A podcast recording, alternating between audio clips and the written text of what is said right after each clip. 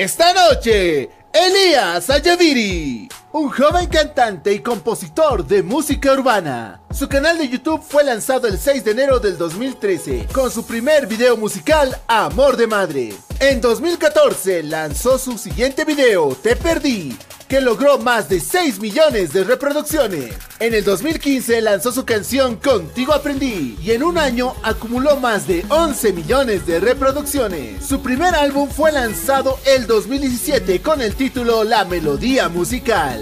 Actualmente tiene más de 2 millones de suscriptores en YouTube y cada día va creciendo más en sus redes sociales. Elías Ayaviri es nuestro invitado esta noche en el QD Show. Elías Ayaviri con nosotros, señores. Gracias, gracias a toda la gente. Mi hermano, muchas gracias. Este, Y- bienvenido. Muchas, pero muchas gracias por aceptar la invitación. Igualmente. Dan miedo tus números, hermano. Te lo digo en serio, Sí. da miedo. Yo creo que es gracias al público, al público que, que siempre ha estado conmigo, ¿no? Desde que he empezado y, y el movimiento ha seguido creciendo. Pero es que es, que es, es un fenómeno increíble. Y, la- y la verdad, o sea, yo viendo lo que hacías, este, vuelvo a decirte, con esto de las redes sociales, que seguramente tú ahora lo debes sentir un poquito, ¿no? Esto de los números, entre comillas, Sí. el hecho de la, de la fanaticada y demás, este, en esto de las redes y el hecho de los comentarios, eh, afecta mucho. Los influencers que se dom- dominan así luchan Sí. por esto. Sí, esa siempre es la meta, o sea, que llegar a la, a la mayor cantidad de gente que pueda ver tu, tu trabajo o lo que haces y, y de verdad yo me siento muy feliz porque hasta cierto punto a veces yo no me la creía y te voy a ir comentando más o menos el por qué, qué es lo que ha pasado y todo, ¿no? Pero feliz, muy feliz de, de, de verdad esa gran presentación que me has hecho y, y así. Hermano, vos te diste cuenta que eras muy grande hace ya bastante tiempo, porque fuiste creciendo, eh, o sea, muchos pueden creer que fuiste un, eh, tuviste un crecimiento, digamos, viral, que, que tuviste algo, ¿no? Pero lo tuyo fue realmente un trabajo constante de crecimiento viral, pero de años. Sí. Pero antes de llegar a eso, quiero que me comentes un poquito si siempre esto del ámbito artístico estaba en ti. ¿Siempre? ¿Desde, desde que te acuerdas? Y desde que, sea, desde que era niño, sí. ¿Sí? Sí. ¿A qué edad te diste cuenta de eso? Eh, mira, te voy a comentar un poquito de mi niñez. Yo vengo de una familia de cinco hermanos. Eh, a mis cinco años yo veía a mi papá tocar. Mi, papá tenía un grupo de, de música charangueo. Charangueo que era tipo norte potosino más o menos. Y, y él ensayaba en mi casa con sus amigos, creo. Entonces, eh, mi papá es, todos venimos de una familia evangélica. Entonces eh, él este, en la iglesia tocaba y en mi casa ensayaban ahí con las hermanas. Y yo lo veía, incluso macaneaba con su guitarra, así como que disimuladamente. Y no sé por qué lo hacía, la verdad, no sé, me sentía bien en ese... en ese- eso. Ajá. ¿A qué edad más o menos? Fue a mis cinco años. Cinco años. Y a mis seis años, un día en la iglesia, compraron una batería. Como que yo dije, "Pucha, qué bonito instrumento. Y lo veía tocar al que tocaba, que se llamaba Marcelo, me acuerdo. Y me emocionaba, yo quiero ser como él, dije. Y a mis siete años, te cuento que el pastor de mi iglesia un día me vio tocar y todo, y me metieron al ministerio de alabanza. Y ya. Y a mis siete años, yo iba a mi iglesia era el baterista del ministerio, o sea, el, el- niño. Ya, ya tocabas. Ya sí. tocaba. ¿Y, Y, cómo te enseñaron? O sea, ¿fue fácil para ti? O sea, ¿lo, lo, lo aprendiste? Lo aprendí viendo, porque no me enseñaron nadie, pero sí como que la batería tiene, tiene, es que hay que darle ritmo. Claro. Y yo dije, ah, esto es así, ah, sí, sí, sí, así. Y fue así, digamos, que, que me encantó, o sea, la forma en que, que era fácil para mí hacer música, ¿entiendes? O sea, no me costaba, era muy fácil como que mi mente, todos los ritmos de wine o que en mi iglesia tocaban igual himnos, y podía. Podías- Tenías Entonces, el ritmo. Ajá. Entonces, a mis 10 años, te cuento que yo ya quería lanzarme como artista. A los 10 Sí, años. sea, porque- bueno, ya tenías tres Exacto. años de baterista, ¿no? O sea. ¿y tocabas cuánto tiempo? O sea, en mi días- iglesia como dos o tres años, creo. En ese tiempo. Ajá, y- Tocabas los fines de semana. Sí, eran los domingos, los domingos. que eran las noches de cultos, pero también como era niño, te cuento que incluso iba los miércoles, como era más vacío, Ajá. me encantaba ahí lucirme, tocaba fuerte y me decían los hermanos, Elías, bájale, bájale. O sea, te estás emocionando, digamos. Qué lindo. Ah, y- Pero qué, qué bonito de, de tus hermanos, como les dices ellos Sí. de iglesia, que te apoyen, ¿no? O sea, en vez de reñirte, ¿no? O algo así, te decían, bájale Claro. un poquito, pero, pero estaba, estaba contigo, ¿no? Qué lindo. Sí, y, y de ahí, a mis 10 años, Ajá. mi papá grabó su primer disco y me dijo, Elías, eh, toca en el video. Toca, su grupo se llamaba El Buen Samaritano. Y, y yo no cantaba, obviamente, pero me dijo, toca la guitarra. Y, y- y mi papá me enseñó a tocar lo, lo básico en guitarra, notas musicales. Pero yo, viéndolo igual, le saqué el Ujú. ritmo. O sea, ah, fácil fue para mí tocar guitarra a mis 10 años. Y en sus videos yo salgo tocando. Esos videos, eh, este, creo que recién lo va a subir a YouTube porque hemos encontrado apenas Ah, o el sea, disco. no, no lo lograron subir, bueno, en ese tiempo no. En ese tiempo era el cassette DVD también Claro, que estaba de sí. moda y, eran pues DVDs que copió como unos cin- 500 copias copió mi papá para eh, vender yo creo. Claro. Y, y- y quise buscar harto tiempo pero recién lo encontramos así que yo creo que lo voy a subir igual para un poco de Claro, güey.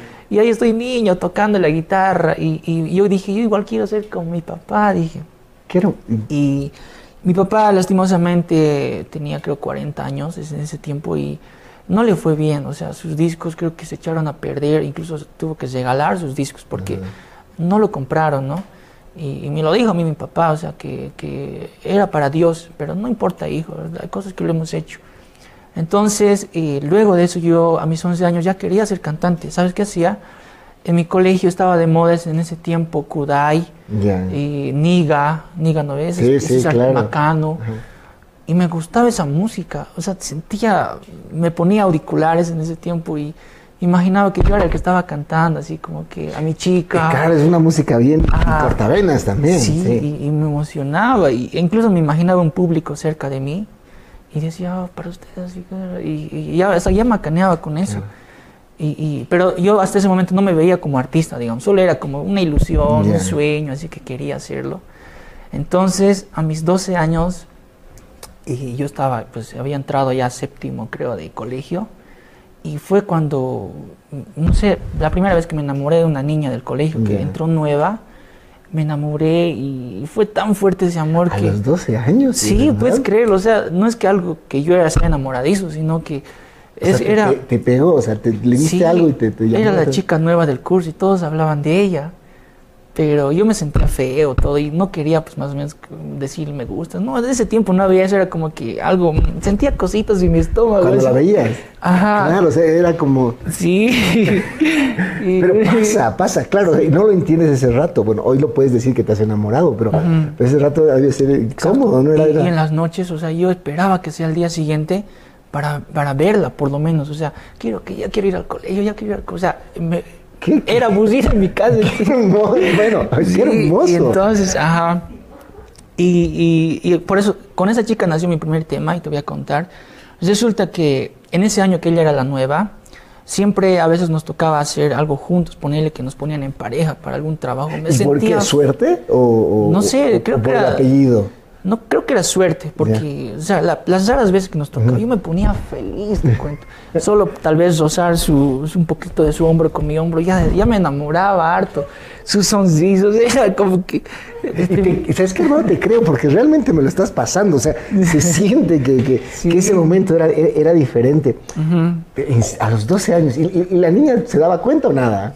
Creo que no se daba cuenta, porque obviamente ella... O sea, yo nunca le dije, pues, ¿no? Claro. Pero cuando, nos, cuando pasamos de curso, hicimos un viaje de curso, creo, al valle en ese tiempo. Y en ahí fue donde sentí más conexión y quería declarar, quería decírselo.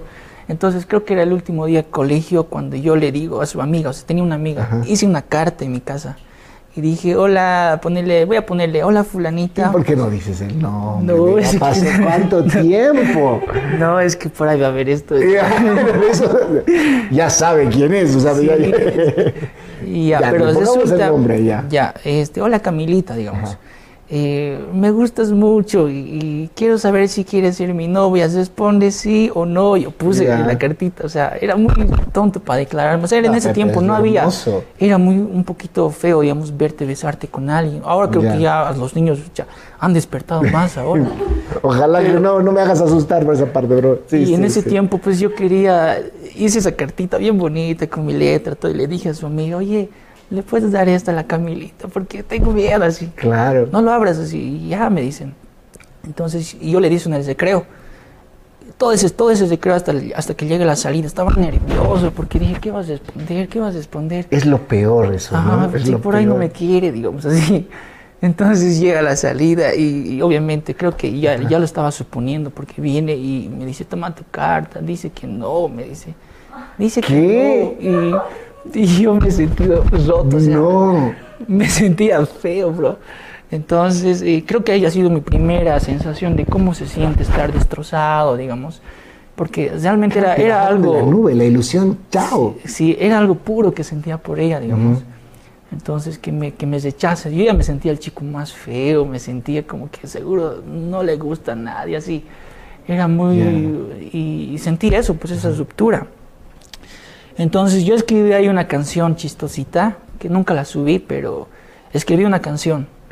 Entonces, solo la escribí, digamos. No, yo ¿Ya to- escribías antes o no? no, más No, antes no, no. En ahí escribí, ¿por qué te digo? Porque alguna vez yo, como era fan de Niga, dije, Sí. ¿por qué no puedo hacer algo así, más o menos? Y ya tocaba la guitarra para ese entonces. Entonces agarré mi guitarra en mi cuarto, me encerraba y, y recordando en ella, tocaba, cantaba hasta canciones de Niga. Pero solo para mí, digamos. Y, y- y no sé por qué, pero ella me ha hecho nacer ese sueño así de escribir, porque yo más antes no tenía el plan de escribir. Entonces escribí una cancioncita que trataba de que, ¿por qué me rechazaste? Así, como desquitándome. Claro. Y así, ¿Qué ¿no? ritmo tenía? ¿Te acuerdas? Era? Creo que era como una de niga, así, romántica, romántica. Entonces, era chistosa la, la melodía, todo. Y este, desde ahí ha empezado como que un poquito mi, creo que despertar en el tema amoroso. Ajá. Porque igual al siguiente año apareció otra chica en mi colegio que también me gustaba. Otra vez, las nuevas, algo había con las nuevas. Sí, algo tenía. Era raro. Entonces, ya creo que tenía 13 años hasta ese entonces. Ahí sí, ya empecé como que a escribir la primera canción que es Contigo Aprendí. Sí. Pero mm, obviamente su éxito ha sido mucho después. Pero cuando escribí esa canción, este, O sea, ¿la escribiste para la segunda muchacha o, o- o- o era como un recuerdo de la primera? Ahorita creo que es para la segunda, porque no recuerdo bien en, qué momento exacto la escribí, pero era una noche en mi computadora, solas. y, y mi papá compró una computadora. Y cuando ya pasamos de curso, creo, para hacer trabajos y todo, necesitábamos. Entonces mi papá compró esa computadora y, y yo más bien tenía facilidad de usar la computadora, no sé cómo, o sea, y teníamos un audífono que tenía un microfonito. Ajá.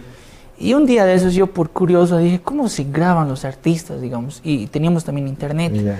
Busco en internet y, y veo que, que tenías que tener un programa, que me descargué ese programa y me sentí tan feliz al poder escucharme mi voz porque yo me grabé con ese microfonito, Ajá. sin saber nada de producción. Le puse grabar aquí. ¿Dónde está sonando? ¿Dónde? ¿Dónde? ¿Por qué se escucha mi voz? Y en verdad, aquí sí estaba el micrófono. Era un audifonito. Y me escuché y dije, oye, tengo que hacer algo así, tengo que grabar mis temas. Y Claro. me emocioné harto. Y por eso que en ahí fue donde ya tuve la maqueta de Contigo Aprendí. Porque fue una noche así como te digo, sin pensar que sería mi, mi hit. Sí. Fue una noche donde dije, creo que por, por la segunda hice esto. "Tan, tan, ra, que desamar. Entonces resulta que ya tenía la maqueta, pero yo no tenía en mi plan lanzarlo o algo porque tampoco sabía de internet mucho, o sea, cómo se subía. Pa- para la gente que no sabe qué es maqueta. En maqueta es como que un demo que grabas Ya. en borrador. O sea, un demo que grabas, que tienes ya la idea principal. Ah, ya estaba como que grabadito en, en- en Ajá, bruto, digamos. ajá. Ya. Y pues este, con esa maqueta que yo ya tenía, solo la escuchaba para mí, "Uta, qué lindo, ¿qué más le puedo poner así? Súper eh, básico, digamos, tenía mala calidad, todo porque ese micrófono igual era así. Entonces, eh, no sabía cuándo lanzarla, digamos. Hasta que creo que tuve 14 años, cuando ya yo me creé mi canal de YouTube. Ya. A tus 14. Ajá, me creé, en ese tiempo habrá sido el 2013 o 2012, no me acuerdo. Sí, en 2012. Y quería ser Sí. yo artista. Y ahí sí ya dije, ya voy a ser artista. Que siempre es, digamos así. y tampoco sabía subir videos. Y tuvo que ayudarme a un amigo que aún me acuerdo, si es que me, me acuerdo, se acuerda de mí, se llamaba Vico Durán, que yo fui a su casa y él me dijo, así se sube un video, no es difícil. Y vi que era muy sencillo subir un video a YouTube. Ah, solo necesitabas buen internet nada más. Entonces eh, yo preparé esa canción y dije, voy a volverlas a grabar, porque ya sé cómo se sube un video. Entonces la- las regrabé, eh, me compré otro microfonito que era igual un poquito más de corbatero, creo que un larguito, ¿no ve? Ajá. Tipo en oficina usaban. Esa me grababa mejor, la grabé y todo, entonces eh, la puse en mi canal de YouTube, pero creo que tenía un video mucho más antes que era para mi mamá Ya. Y, y grabé igual eso en mi casa, así, en mi casa, todo. Y, y creo que subí, subí ese primer video para hacer, es con Ajá. una película más que me acuerdo que le puse. Luego de esas decían subir la de Contigo ¿Y Aprendí. qué, qué, qué videos le pusiste? ¿Qué, qué? De una película de madre, no sé si viste, es de un peruano, que yo era su fan y, y me llegó al corazón esa canción. Le dije, voy a hacer una canción para las mamás. Y hice esa canción, pero no tuvo éxito porque era como mi, mi empiezo, o sea, quería hacer algo diferente. Y al principio escribía canciones para Dios también. Ujú. Y para la gente también que me está viendo, yo jamás me olvidé de Dios. Igual voy a tocar ese tema un poquito más adelante. Entonces, eh, con la de Contigo aprendí contando de esa historia. eh, ya tenía todo, ya tenía la canción, pero faltaba su video. Claro. Y yo dije, me di cuenta, bro, que no, me- no era yo atractivamente bien, me vestía medio raro en esas veces y dije, ¿Por, por qué a- tanta, tanta, tanta autocrítica innecesaria? es que, es que yo me sentía ¿Te así. sentías así? Yo me sentía como, el- es que, sabes, lamentablemente en ese tiempo cada que- chica que me gustaba me rechazaba. Ya. ¿La Y- segunda y- también te rechazó? Sí, ¿Te y- y- declaraste igual? No así como la primera, Ya. la segunda ya le dije yo en sus ostras, así, oye, creo que me gustas, así, y me ha dicho, no, seamos solo amigos, y... Sí, desgraciado. Otra herida, ¿no? Ajá, y- Listo. Otro, creando artistas. Sí, es que era muy enamorada en el colegio, entonces, eh, eh, por eso que nadie, la de Contigo Aprendí tenía mucho sentimiento, Sí. yo estaba así como, me gustaba creo estar dolido también, porque ya era, ya era normal, Ya- me sentía ya normal, que, normal. que me rechazaran, o sea, ya dije, es que en mi curso habían dos chicos que todas las niñas los molestaban a ellos, y, Sí, y por ahí escuché comentarios así en mi colegio de que, oye, ese chico es bonito, ese chico, pero a mí nadie me decía eso, pues y dije, Ya. "Ah, ya me di cuenta. Creo que soy el feo del curso, así. No, no puedo creerlo. Ajá, y, y por eso te digo, o sea, yo me sentía como muy, muy baja autoestima. Sí, sí. Entonces, Que eh, ojo, es muy normal eso en, en claro, esa edad. en Sí, sí, colegio sí. todos pasamos a veces eso. Entonces yo dije, no voy a poner mi cara en esta canción, voy a hacer un video editadito de chinitos, y una novela coreana, me acuerdo. Y le hice eso, le puse eh, una novela, un pedacito de una película. Te das cuenta que estabas haciendo el Claro. elixir perfecto para el éxito. Ya, dale. Y así. Entonces, una vez que edité ese video, así bien un poquito con mala calidad, porque esa canción tiene mala calidad. Pero, o sea, como te digo, si tú algo que lo he grabado con un micrófono de 20 Ajá. pesos, la computadora también súper básica, pero lo lancé a YouTube y este te tuvo, creo, para esa semana 5 mil visitas. En esa semana. En esa semana. Y ¿Con qué- para mí ya era harto. o sea, Obvio, pero estás. "Cinco mil". Es harto. ¿Cómo 5 mil? Yo pensaba, en sabes, esa época. Ajá, o sea, yo pensaba más o menos mil, a lo mucho, ¿no? O sea, como que mil es mi sueño. Porque esas veces, esas veces estaba de moda, hola, soy Germán. Sí, sí, sí. Y, y, o sea, habían muchas cosas que estaban de moda en YouTube, como ahora, como TikTok, ¿no? Claro. Pero esa época era como YouTube, todo el mundo a YouTube. Pero tuvo 5 mil, para mí era algo, o sea, No, alegre. Y, y tampoco yo sabía mucho de números porque o sea, yo no sabía cómo era el, el algoritmo de YouTube. Entonces eh, he subido y algunos de mi colegio me han dicho, oye, esta es tu canción, ¿no? ve?". Me dicen, porque mi voz se reconocía. Ah, sí, ¿dónde lo has visto? Sí, en la radio, ¿qué cosa? Sí, pensaba que tal vez ya en la radio lo han puesto así. Y me dijeron, ah, en YouTube está. Y yo les dije, sí, yo le he subido así. Y ya con eso me he sentido un poquito más con ganas Claro, de seguir haciendo llegado, sí. Entonces dije, tengo que preparar otra cancioncita. Y estaba preparando ya la otra cancioncita. Y esa de Contigo Aprendí seguía subiendo de visitas. Pero yo ya la dejé de lado, es como que no, no le tomé atención.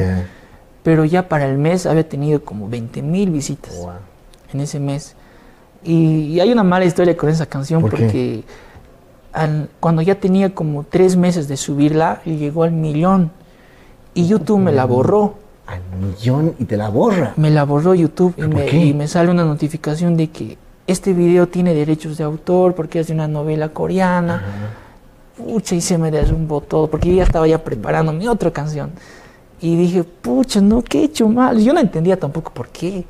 Pero recién ya leyendo las leyes de YouTube, todo, me he dado cuenta, pues.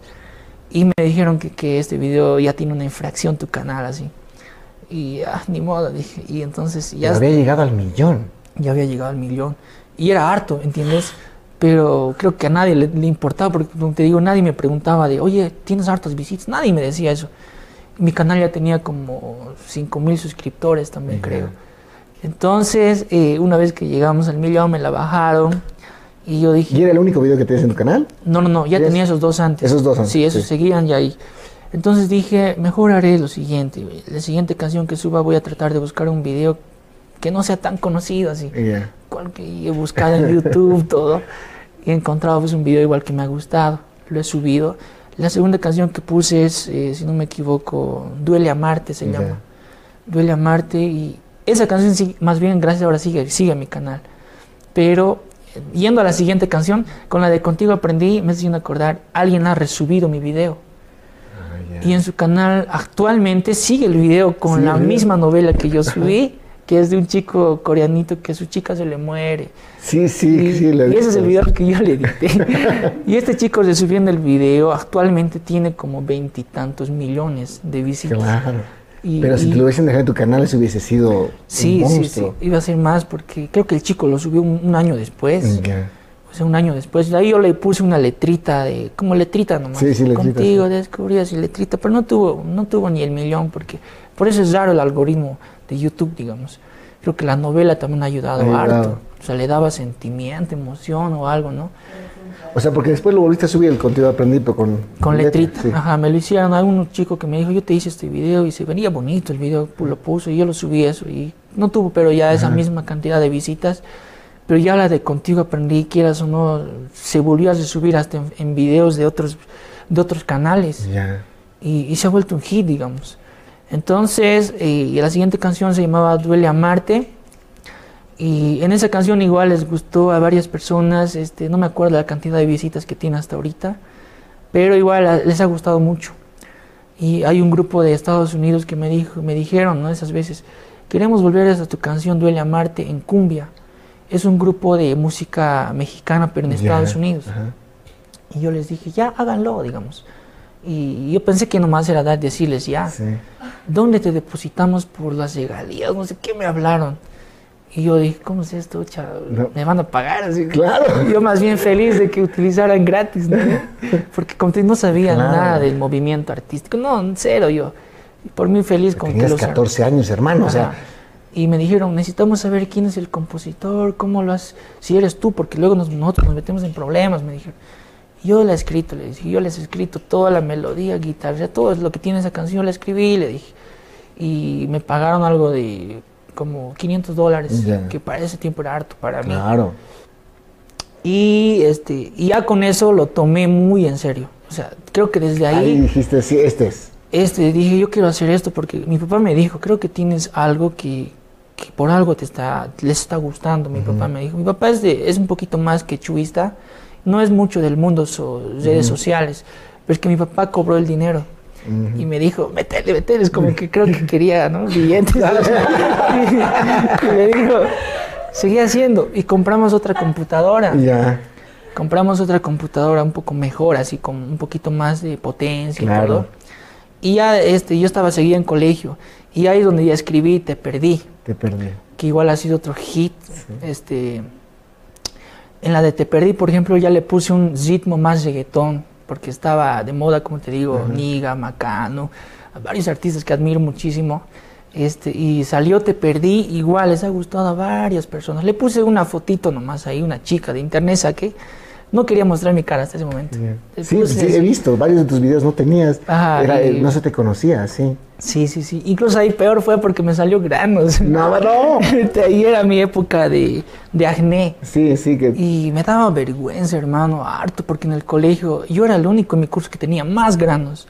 mi frente lleno de granos y te juro, se- sentía una autoestima muy baja. Claro, te, te estaba Y- pegando toda la adolescencia, pero. Ah, sí, y así fue. Entonces, y la única manera, así como que de sentirme bien conmigo mismo, era estando en mi cuarto, solito, Ya. con mi guitarra y la computadora. Y, y- y no sé, por eso te digo, creo que a veces fue esa etapa donde yo me sentía como un chico así, que nadie me quiere, o sea, yo soy solito, voy a morir así, sin mujer, así. Entonces, es que de verdad no he tenido novia durante ese entiendo, tiempo. ese tiempo, claro. Y, y mi colegio, o sea, ya mis compañeritos, mis amigos, hasta algunas chicas me decían, oye, yo, me está hablando, digamos, ¿qué? Le digo, tu amigo me gusta. No, me y- y, me decía, "Pues, le puedes decir así. Y yo por eso era como el, el chico así que eh, tal vez tenía algún amigo, digamos, que era bonito, ponerle un compañerito guapo. Ya. Y, y en vez que yo pensando, ¿no? Que tal vez me quiere decir algo así. Porque me decían, oye, ven a ver, así en los recreos me decían, pues, le puedes decir a tu amigo que, me, que le gusta y ya, así, así nos molestábamos. Y yo, "Ch, ya le voy a decir, digamos. Entonces me sentía mal. Obvio. Ajá, y nunca ninguna chica, digamos, decía, oye, el, el Elías es bonito. Nunca. O sea, por eso te digo, tenía una autoestima ya. Claro, tal, tal vez es lo que tú pensabas, ¿no? Pero, pero obviamente entiendo de que veías todo como una... eh, Era complicado, ¿no? Exacto. Entonces ahí fue donde lancé Te Perdí. ¿Y por qué, esa, quién, por qué te perdí? Eh, en esa de Perdí, lamentablemente no me acuerdo si es por una chica, pero sí era porque yo me sentía triste. Y, y, y esa vez, y ya para ese momento, yo ya lo vi, como te digo, hacer música como, como una carrera lo estaba tomando, porque dije, tengo que hacer una letra triste que se identifique a la gente. Que la- o sea, por Porque eso- eso es lo que había pasado con las otras letras. Ajá, claro. porque tal vez me puedan comprar de vuelta si ya lo vi. Entonces escribí esa canción, Te perdí. Desde que tú ya no estás, nada ha sido igual. Entonces esa canción la terminé Mira, de, ¿Sabes qué, hermano? de grabar. Tu- tu- tus letras y, y- y- y la voz y, el, y el tono que has sacado Sí, eh, ya es parte de, de- de- de YouTube, ya es parte de la, música y de una cultura urbana que, que has marcado. Vamos a cantar, obviamente, claro, pero dame una pausa, ¿te parece? claro que sí. Vamos a una pausa y al volver a la pausa tenemos que seguir con mucho más del QE Show porque Elías Ayaví está con nosotros y estoy seguro que tus fans nos están siguiendo. Claro. Vamos a romper récords, estoy seguro. Le vas a ganar a Laura Bozo, estoy segurísimo en el récord top que hemos tenido. Pero pausa chiquita y volvemos. Les quiero.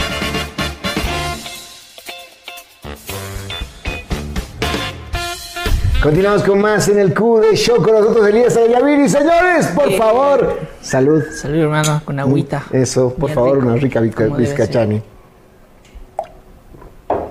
Elías, estábamos en eso. En el Te Perdí. Sí. Compusiste el tema, tenías 15 años.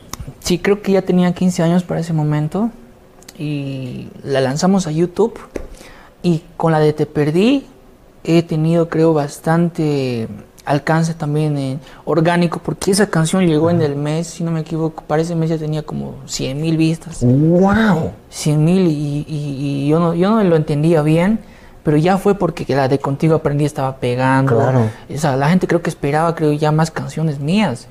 Y decirte con que creo que mis composiciones le gustaba a la gente porque eh, cierto punto llegó donde mi hermano me dijo, oye, no cantas bien, deberías poner un vocalista y tú componé y la romperían, me dijo.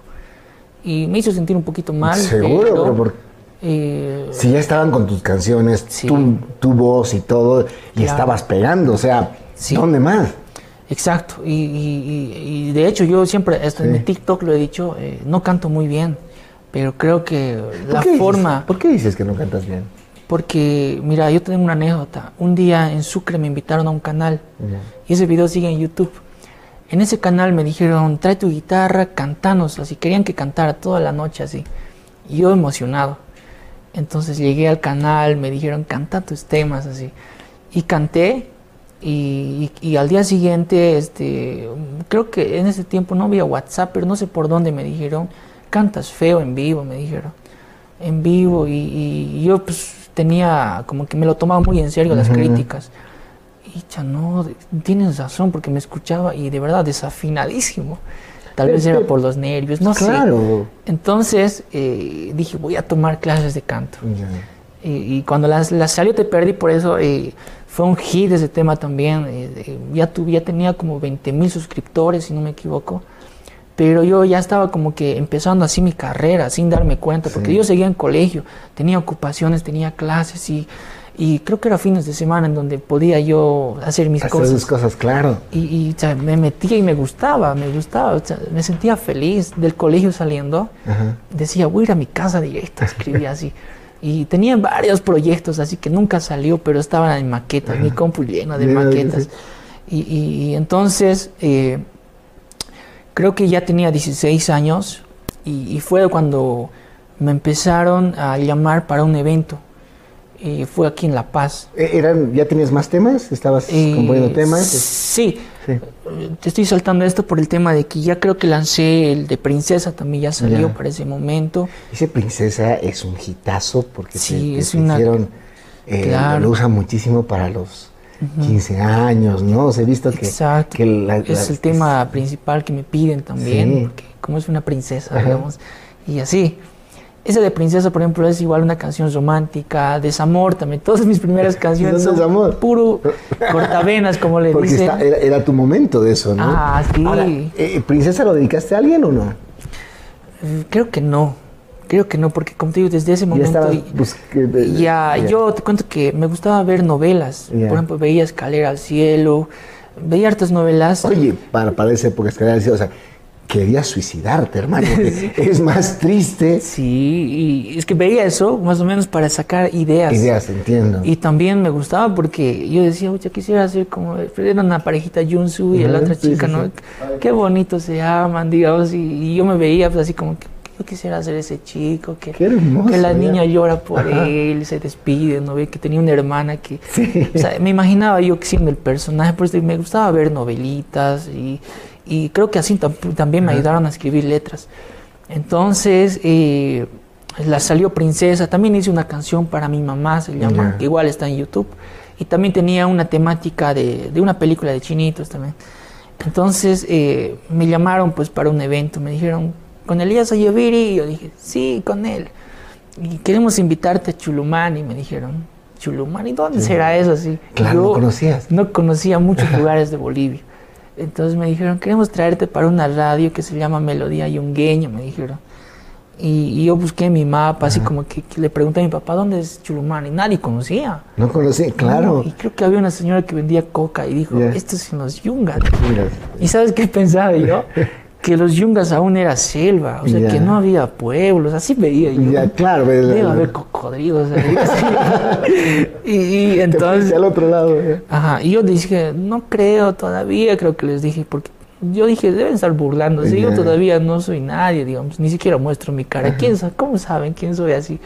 Pero eh, me dijeron, tienes hartos fans aquí en Chulumani, en los Yungas, somos una radio que llega a diferentes lugares y, y me, me insistieron para ir. ¿Cuánto nos vas a cobrar así? Y yo les dije, les dije en modo broma, 20 mil bolivianos. Ya. O sea, en modo broma. Y ellos me dijeron, ¿y eso es con tu grupo? Me dijeron, y, sí, con todos los mi grupo. Nosotros tocamos, te la vamos a romper así. Entonces me dijeron, es mucho, me dijeron, eh, solo queremos que vengas vos, así. Entonces yo dije, ya, a ver, les diré que yo solito voy a ir por mil, así. Por mil, de 20 mil a mil. Sí. Decía- Hermano, te iban a pescar. Es que yo me puse en modo empresario, que yo no sé qué tenía, pero dije, ya, mil y voy, así. Pero para mí era mil harto. Es, pues, Ahorita claro, podrá, sí. podrá ser, no sé si es mucho o poco, pero para mí era harto. Te voy a tener recreo para todo el año, decía yo. Claro. Entonces eh, me dijeron, perfecto, me dijeron, si hacemos trato así. Y sabes, Eh, yo vengo de una familia que, que, que nunca o sea, han estado cerca de mí en mis sueños, pero sí me apoyaban, porque mi papá tenía sus cosas, mi mamá viajaba, o sea, eh, siempre hemos sido así como los hijos que se educaban solos, Entiendo. no nos controlaban lo que hacíamos. Y para tener yo esa edad, le dije a los señores, mira, yo no tengo a nadie ahorita, no sé quién puede viajar conmigo. Y ellos me dijeron, si quieres ven solo, ven solo y desde La Paz nosotros te recogemos. Ya. Y, y perfecto, ahí fue la primera vez que conocí yo La Paz. Nunca habías venido. Nunca, había- nunca había viajado en mi niñez, nada, Nada. nunca, nunca, nunca. Entonces, eh, perfecto, me dicen. Y, y yo estaba nervioso porque le dije a mi papá por llamada, papi, me estoy yendo a La Paz, así. ¿Y tu ¿no? papá qué? Y no me ha dicho, perfecto, anda, me ha dicho. No, ¿en serio? ¿verdad? Porque solo me ha dicho, obviamente, cuídate, Cuídate, claro. eh, llévate abrigo, me dijo también, ya. Y, y todo el viaje, no, ni siquiera pude dormir en la flota por el nerviosismo. Claro, cualquier cosa podía pasar. Yo, como te solo. dije, yo ya tenía inseguridades, así como que no voy a cantar bien, se- me van a botar los, las cervezas o qué será, no sé, me van a decir, buh, será que no acepte, era que no me vuelvo, así estaba yo en mi mente. Llegué a La Paz, me recogieron, el chico era muy amable, Ya. no me acuerdo bien de su nombre, pero eh, nos fuimos en una flota hasta Chulumani. Imagínate esa travesía, nos, nos- me puso en el asiento de adelante del, de Dios mío, o sea, te, te- te comiste todo el camino a los yungas. Sí, ya no ve que su ventana sí, sí. se ve todo el Todo, camino. Puta, me, me asusté, yo dije, este es el camino de la muerte. Sí, pues. Y sí, no, no pasa nada, me decía él, así feliz, Feliz, asiento, sí. yo viendo el paisaje y todo. Entonces, eh, llegamos a Chulumani, me, me recibió, no me acuerdo el nombre de este señor, pero le mando muchos saludos, que él fue que, que como te digo, los primeros que nos han Claro. contratado. Llegué solito, él me dijo, ¿cómo estás, Elías? Y todo. Y me hicieron una entrevista en su radio, la gente vino, me pidió fotos también la gente. Y ahí me sentí, la primera vez que me sentí así como bien querido por un público, porque yo no sabía esa Te había sensación. llegado, claro. Entonces, eh, yo me sentí tan feliz de que dije, yo quiero hacer esto, quiero hacer esto. O sea, como te digo, yo tenía ya las ansias de seguir haciendo Es eso. que lo habías logrado. Ajá. Ya llegaste. Y, y esa noche fue mi primer concierto que lo di en Chulumani. Todo salió bien, gracias a Dios, todo salió bien. La ¿Lo gente, viste en la radio, en un teatro? ¿Cómo fue? Eh, fue en una discoteca. Una discoteca. Ajá. Canté solo tres temas, imagínate. Tres temitas. Yo dije, más bien, así no me han hecho cantar, porque, como te digo, yo estaba nervioso de que, puta, mi voz se va a ronquear. ¿Qué hago? O sea, ya estaba pensando muchas cosas, pero salió bien. La gente me pidió fotos también y me sentí tan feliz después de ese viaje que llegando a Sucre dije, tengo que preparar mi otro hit. O sea, claro. tengo que preparar. Y, y Tengo estaba... que tener un concierto, o sea, ya los 12 temas. Ajá, y, y así, digamos. A mis 17 años yo terminé el colegio. Ajá. Entonces ya al terminar el colegio yo ya estaba ya en mi mente es ser estrella, quiero ser, tenía Lógico. muchos Ya, ya, ya habías, ya, ya, ya Ajá. habías tomado un poquito del, Sí. del elixir de, de eso, ¿no? Ajá, y mi canal de YouTube ya tenía creo 60 mil suscriptores. 60 mil suscriptores. Ajá, Wow. Con, como con seis videos creo que ya estaban en ese momento. Entonces, este, terminé el colegio y, y de verdad ahí sí lo tomé muy en serio. Lancé la canción Yo la quería. Que ya ahí me ayudaron algunos amigos con mejor producción de video. No era la mejor, pero para ese momento era ya pasable. ¿Estos amigos te- los, los conseguiste? te Sí, sí, conocían? los conocí en Sucre, no me acuerdo cómo, pero me colaboraron y, y, ¿Y ya aparecías en el video o todavía no? y no hay por eso. Ahí sí. Ya fue mi primera vez que me grabaron, todo flaquito estaba en ese Sí. video. Se llama Yo la quería. Y ahí fue cuando la, si verías los comentarios antiguos, no puedo creer que Elías sea tan chico. Elías pensé que era una mujer, pensé, así comentaban. Ya. Y, y es que con ese video ya me di como que ya A conocer, conocer, claro. como, como chico, digamos. ¿Y por qué salí en ese video? Porque ya se me habían perdido un poquito los acnés, todo. Y ya me sentí un poquito mejor. Ah, ya Entonces, había pasado y ya, y dije, La ah. Chulumán le debía ayudar mucho también, ¿no? O sea, te sí, reconfortarte, hasta hice una canción para esa radio porque me dijeron, queremos que hagas una canción y, y- y lo deben tener todavía. Claro. Fue la primera canción que escribí para una empresa, Una empresa, digamos, sí. para una radio, así, ¿no? Y, y ya cuando salió yo la quería, para ese mes ya tenía un millón de visitas. En ese mes, Dios mío. en serio. Y, y yo- Ahí dijiste, esto es un hit. Sí, y, por eso, eh, como te digo, el proceso que yo pasé, cada canción que lanzaba decía, algo tengo, ¿por qué les gusta tanto mis Claro, canciones? totalmente. Y, y- y me criticaban harto en Sucre los grupos de cumbia. Porque yo así escuchaba comentarios de que, ah, ese disque es rapero que canta feo, como chica. Habían también raperos que un poquito no les gustaba creer el contenido que yo hacía, porque yo, en Sucre es muy fuerte el tema, esos tiempos era muy fuerte el tema del rap callejero. Sí. Y yo salí pues, con un rap diferente. Diferente, romántico, distinto. Exacto, sí. entonces eh, yo respeto mucho la trayectoria de esos muchachos este, y, y en Sucre, como te digo, es una ciudad muy pequeña, entonces eh, cuando se yo la quería, yo, yo la quería tiene un estilo rap con romance, Sí, así sí. bien fuerte como tum, y estoy más rapero, entonces eh, esa canción les gustó a harta gente Y, y, pues cuando yo la quería ya, ya dije, tengo que hacer algo serio, tengo que hacer un proyecto, tengo que verme. Y, y yo no entendía también, ¿sabes? Que eh, no había gente que me propusiera Claro, crecer. claro. Seguía solo hasta ese momento. Yo era quien editaba incluso algunas partes del video porque me dice mi amigo, no me gustó cómo editó, digamos. Y dije, esto arreglamos, arreglamos, arreglamos así. Pero este, salió bien esa canción. Y desde, desde ahí, desde que terminé el colegio, este, yo dije, tenemos que romperla, o sea, quiero hacer más cosas así, ¿no? Y me metí a la carrera de comunicación social. Ya, claro que Me metí a esa carrera de comunicación social porque vi este, que en ahí te enseñan a expresarte mejor, había el tema de radio, televisión. Claro, querías estar en Yo el... quería hacer así como que, este creo que va con el medio artístico que quiero hacer, digamos. Me metí a la carrera de comunicación y, y el primer año la pasé muy bien. Tuve que congelar casi la música porque teníamos tantos compromisos, tareas, proyectos. No podía, no podía, digamos, hacer música. Me sentía un poquito mal, decía, pero esto no era lo que yo quería porque era más política.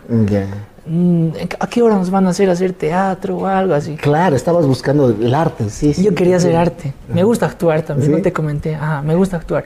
¿Siempre entonces- actuaste? O sea, ¿en colegio actuaste? Así es. Sí, en colegio hacíamos mimos también, me gustaba actuar. Los chicos que me ven de colegio, por ejemplo, esos tiempos, saben que en colegio yo era bien activo, así como Ya. que me ponían mimos, hacíamos horas cívicas, donde yo era, pues es que todos se reían con mis ocurrencias. Ya, o sea, eh, claro, era tu manera también para Ajá. agarrar.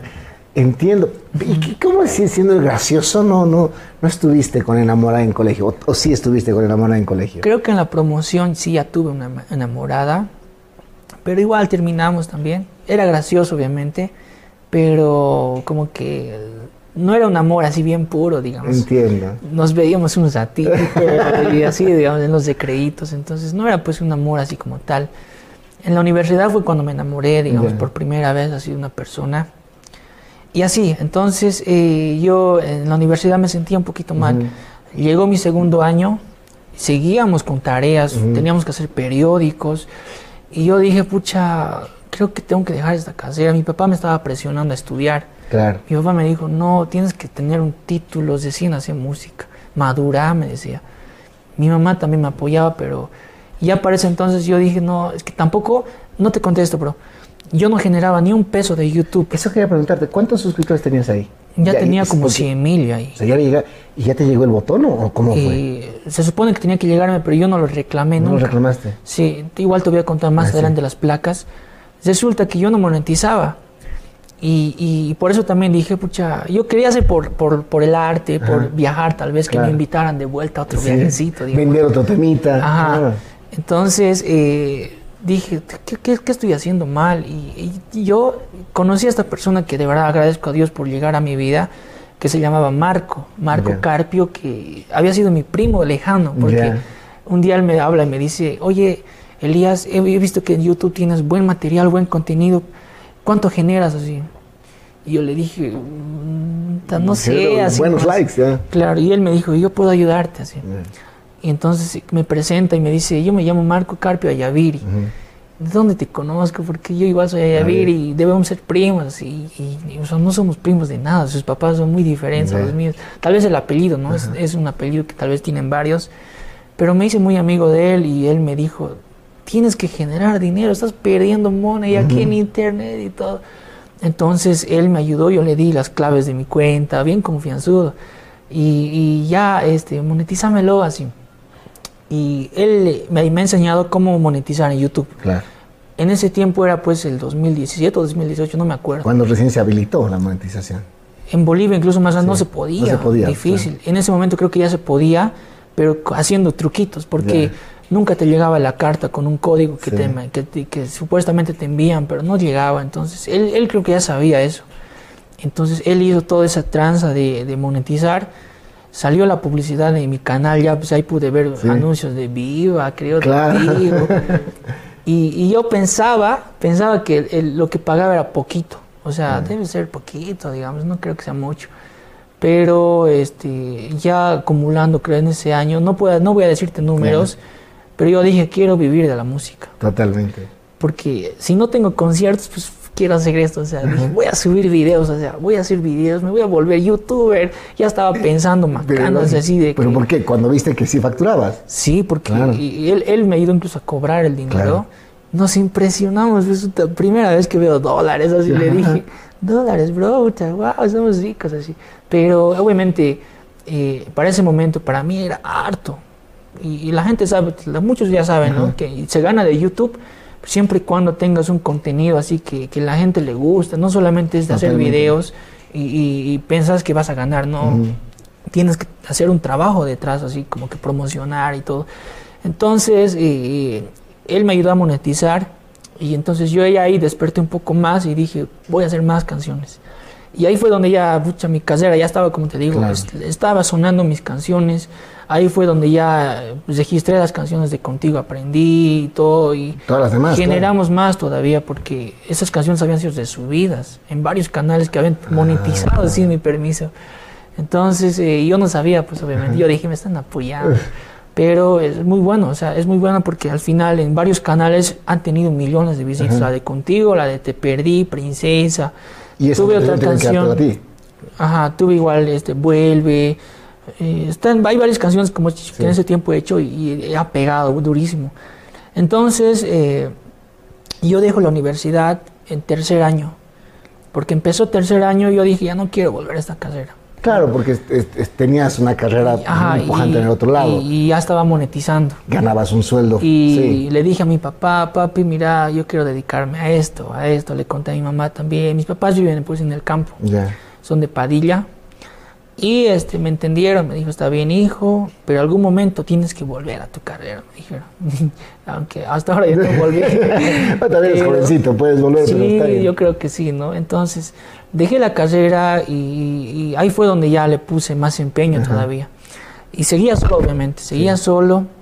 Y, me fui a Santa Cruz a estudiar producción musical. Ya. Porque dije, mi producción era, hasta, hasta yo la quería, yo eh, era el que editaba las canciones. Tenían una, una, producción muy básica. Quiero aprender a ser bien profesional como Daddy Yankee, como cómo hacen ellos los efectos que le ponen detrás. Y me fui a Santa Cruz. Tenía un dinero usadito de YouTube. Sí. Y conocí en Santa Cruz un productor que se llama Onyx. Y conocerlo igual fue lo mejor que me ha pasado porque él es un productor tan capo que cuando yo vi a su, a su casa, en su casa enseña él me dijo, ¿tú quién eres? Soy un cantante, youtuber, así.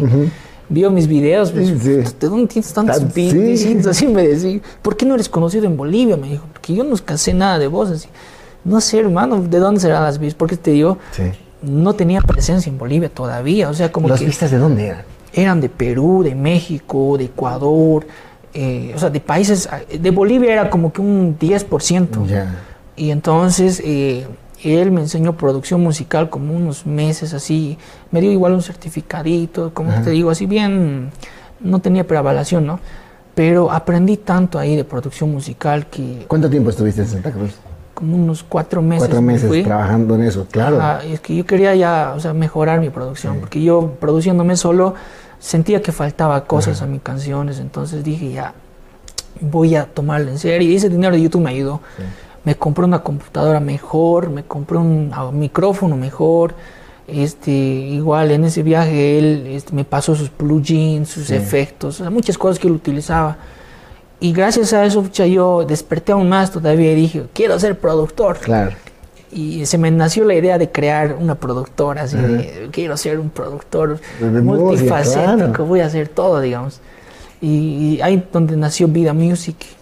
Nació Vida Music donde ya era en sí una parte de donde yo mencionaba vida music, vida music, pero ella era realidad porque armé mi estudio. Armé mi estudio e incluso yo abrí para el público, te cuento. Tenía, tenía amigos pues que querían grabar. Claro, entonces. Entonces yo al principio no les grababa porque verían mi microfonito, se seguían, diría yo. Entonces ya con algo más profesional ya podía grabarles. Entonces eh, ya sabía producción musical, empecé ya ahí a, a, hacer más cosas así, empecé a ambientarme más, aprendí igual a hacer pistas mucho mejores. Me gustaba mucho eh, hacer pistas. Te, era muy fácil eso, ¿no? Desde muy chico tenías la, el ritmo y demás. ¿sí? con la guitarra y como vos sabes, tanta tecnología hoy en día. igual para los que quieren empezar, en internet hay pues instrumentos nativos de violín que son muy reales. Baterías que puedes, no, o sea, no necesitas ya hoy en día tener un grupo, Un para hacer música. Con tal de que vos tengas un poquito de oído y toques algún instrumento, puedes crear una base de música, por ejemplo, de, con baterías, guitarras, todo gratis, plugins gratuitos. Entonces así fue que ya empecé a hacer este, más canciones. Y ahí ya salieron mis nuevas canciones, o sea, la gente lo puede ver. Obviamente no han pegado tanto como esas primeras, porque ya ahí yo empecé ya a salir a eventos. Ya. Y en los eventos, yo pensando que, que están siguiendo mi carrera, que quieren lo nuevo, queremos princesa, Princesa, te perdí, sí, me sí. pedían y, y yo se las cantaba y lloraban algunas personas, pucha, era muy bonito. Y cantaba puro los antiguitos con, los- Claro. con los que grababa con el micrófono Sí. sencillo. Y wow, qué felicidad, o sea, me sentía feliz. Y nos llevaron igual a Perú, nos llevaron a Brasil también. ¿Quién, quién- quién les llevó? O sea, ¿ya, ya, ya había una empresa, un empresario, alguien que te contactó? En Perú teníamos que ir a Lima. Ajá. Era un empresario que, que manejaba artistas de rap. Se llamaba Carlos Carrillo, me acuerdo el nombre. Y él nos dice, queremos que llegues a Lima, porque aquí tienes una fanática full, me dice. Ya, le digo yo. Quería irme solito, porque yo soy así, de ahora muy Mm. Confiado. sí, muy confiado, sí. Quiero ir solo, porque no quería tampoco gastar mucho. Entonces, más bien llevé a mi amigo, tenía un amigo igual que se llamaba Danico, que igual estaba en la música. Y, y yo al anunciar que me estoy yendo a Lima, que me estoy yendo a Perú, tomé, me tomé fotitos en mi página. ¿Ya Eh, tienes Facebook ahí también? Ya tenía ¿Y Facebook. Facebook ya, te, ya estaba también creciendo? O? Sí, sí, sí. eh, dejando de lado YouTube, Facebook ya estaba ya con casi, no me acuerdo cuántos seguidores, pero igual ya, tenía, ya tenía mi comunidad, así sí, como sí. que eh, en Facebook también. Y creo que en ahí Instagram también empezó ya a hacerse viral, digamos. Igual Instagram tenía, digamos. Entonces la gente creo que de Perú se enteró que yo estaba llegando. Y me convoqué. El plan era irme una semanita. Llegar a Lima, volver, porque el viaje en flota era pues tres días. seguro, Y Dios. cansador el viaje. Entonces, y terminó mi concierto en Lima y, y me invitaron a tocar en Puno, en Juliaca. Fuimos a 15 años en, en Puno más que todo, igual a, ay, no me acuerdo este, esta ciudad, Arequipa, ¿cómo se llama esta ciudad? No me acuerdo, Pero ya, está de Lima más arriba, es una ciudad bonita. ya. Y, y- y la rompimos, hermanos. Hicimos sí. ahí hartas cosas. O sea, me enamoré de Perú porque en Perú es igual fuerte el mercado musical romántico. Claro, y, ahí te, te era tu, digamos, eh, eh, tu potencia de, de seguidores. Qué increíble. Y, de ahí, volviendo de Perú a Bolivia, se me llenó la agenda para 15 años en, en todo lado. En La Paz más que todo, en Oruro, en Cochabamba, el trópico de ¿Quién estaba, Cochabamba. quién te estaba manejando esa agenda ya? Yo solo, bro. Solo, o sea, te Solo. estaban llamando. Sí, yo me estaba llamando, o sea, me llamaban y sabes que yo para, es que tampoco quería tener un manager porque Mm. he escuchado por ahí comentarios de que a veces se aprovechaban. Sí, que- sí, sí. entonces yo dije, yo voy a ser mi propio manager, digamos. Entonces, eh, cuando llamaban a veces, yo cambiaba de voz. Ya. Hola, ¿cómo está? Eh, sí, así. Entonces, eh, Claro, para que crean que sí, Ajá. sí, entiendo. Entonces, así, entonces, y viajábamos, nos, me la pasé muy bien, fuimos a Chaparé. ¿Ibas solito o ya ibas con alguien? ya iba con un guitarrista. Un guitarrista. Y a veces llevaba igual un DJ, Ajá. porque a veces en los lugares donde llegábamos el DJ era un poquito, como que no ponía a tiempo tu sí. música. Entonces, llevaré, éramos tres. y Tres. Qué lindo. Nosotros íbamos a todo lado. En ahí he conocido hartos lugares de Bolivia, he conocido eh, todo el Chaparé, conozco Ya. por decirte. En Chaparé nos han tratado muy bien. La Paz también, hemos ido a sus provincias, Santa Cruz, Cocha. y Igual ahí nos, nos, nos ha presentado un viaje a Brasil. Ya. En Brasil también he conocido la comunidad boliviana y de verdad que yo, o sea, no me lo esperaba. Incluso en Brasil, te cuento una anécdota, en el aeropuerto de Brasil me encontré a Chino y Nacho. Con Chino y Nacho. Y, y yo, como los veía, en, en esa época estaba sonando su canción fuerte, la de con Daddy Yankee, no ve, no me acuerdo el nombre que tiene una canción.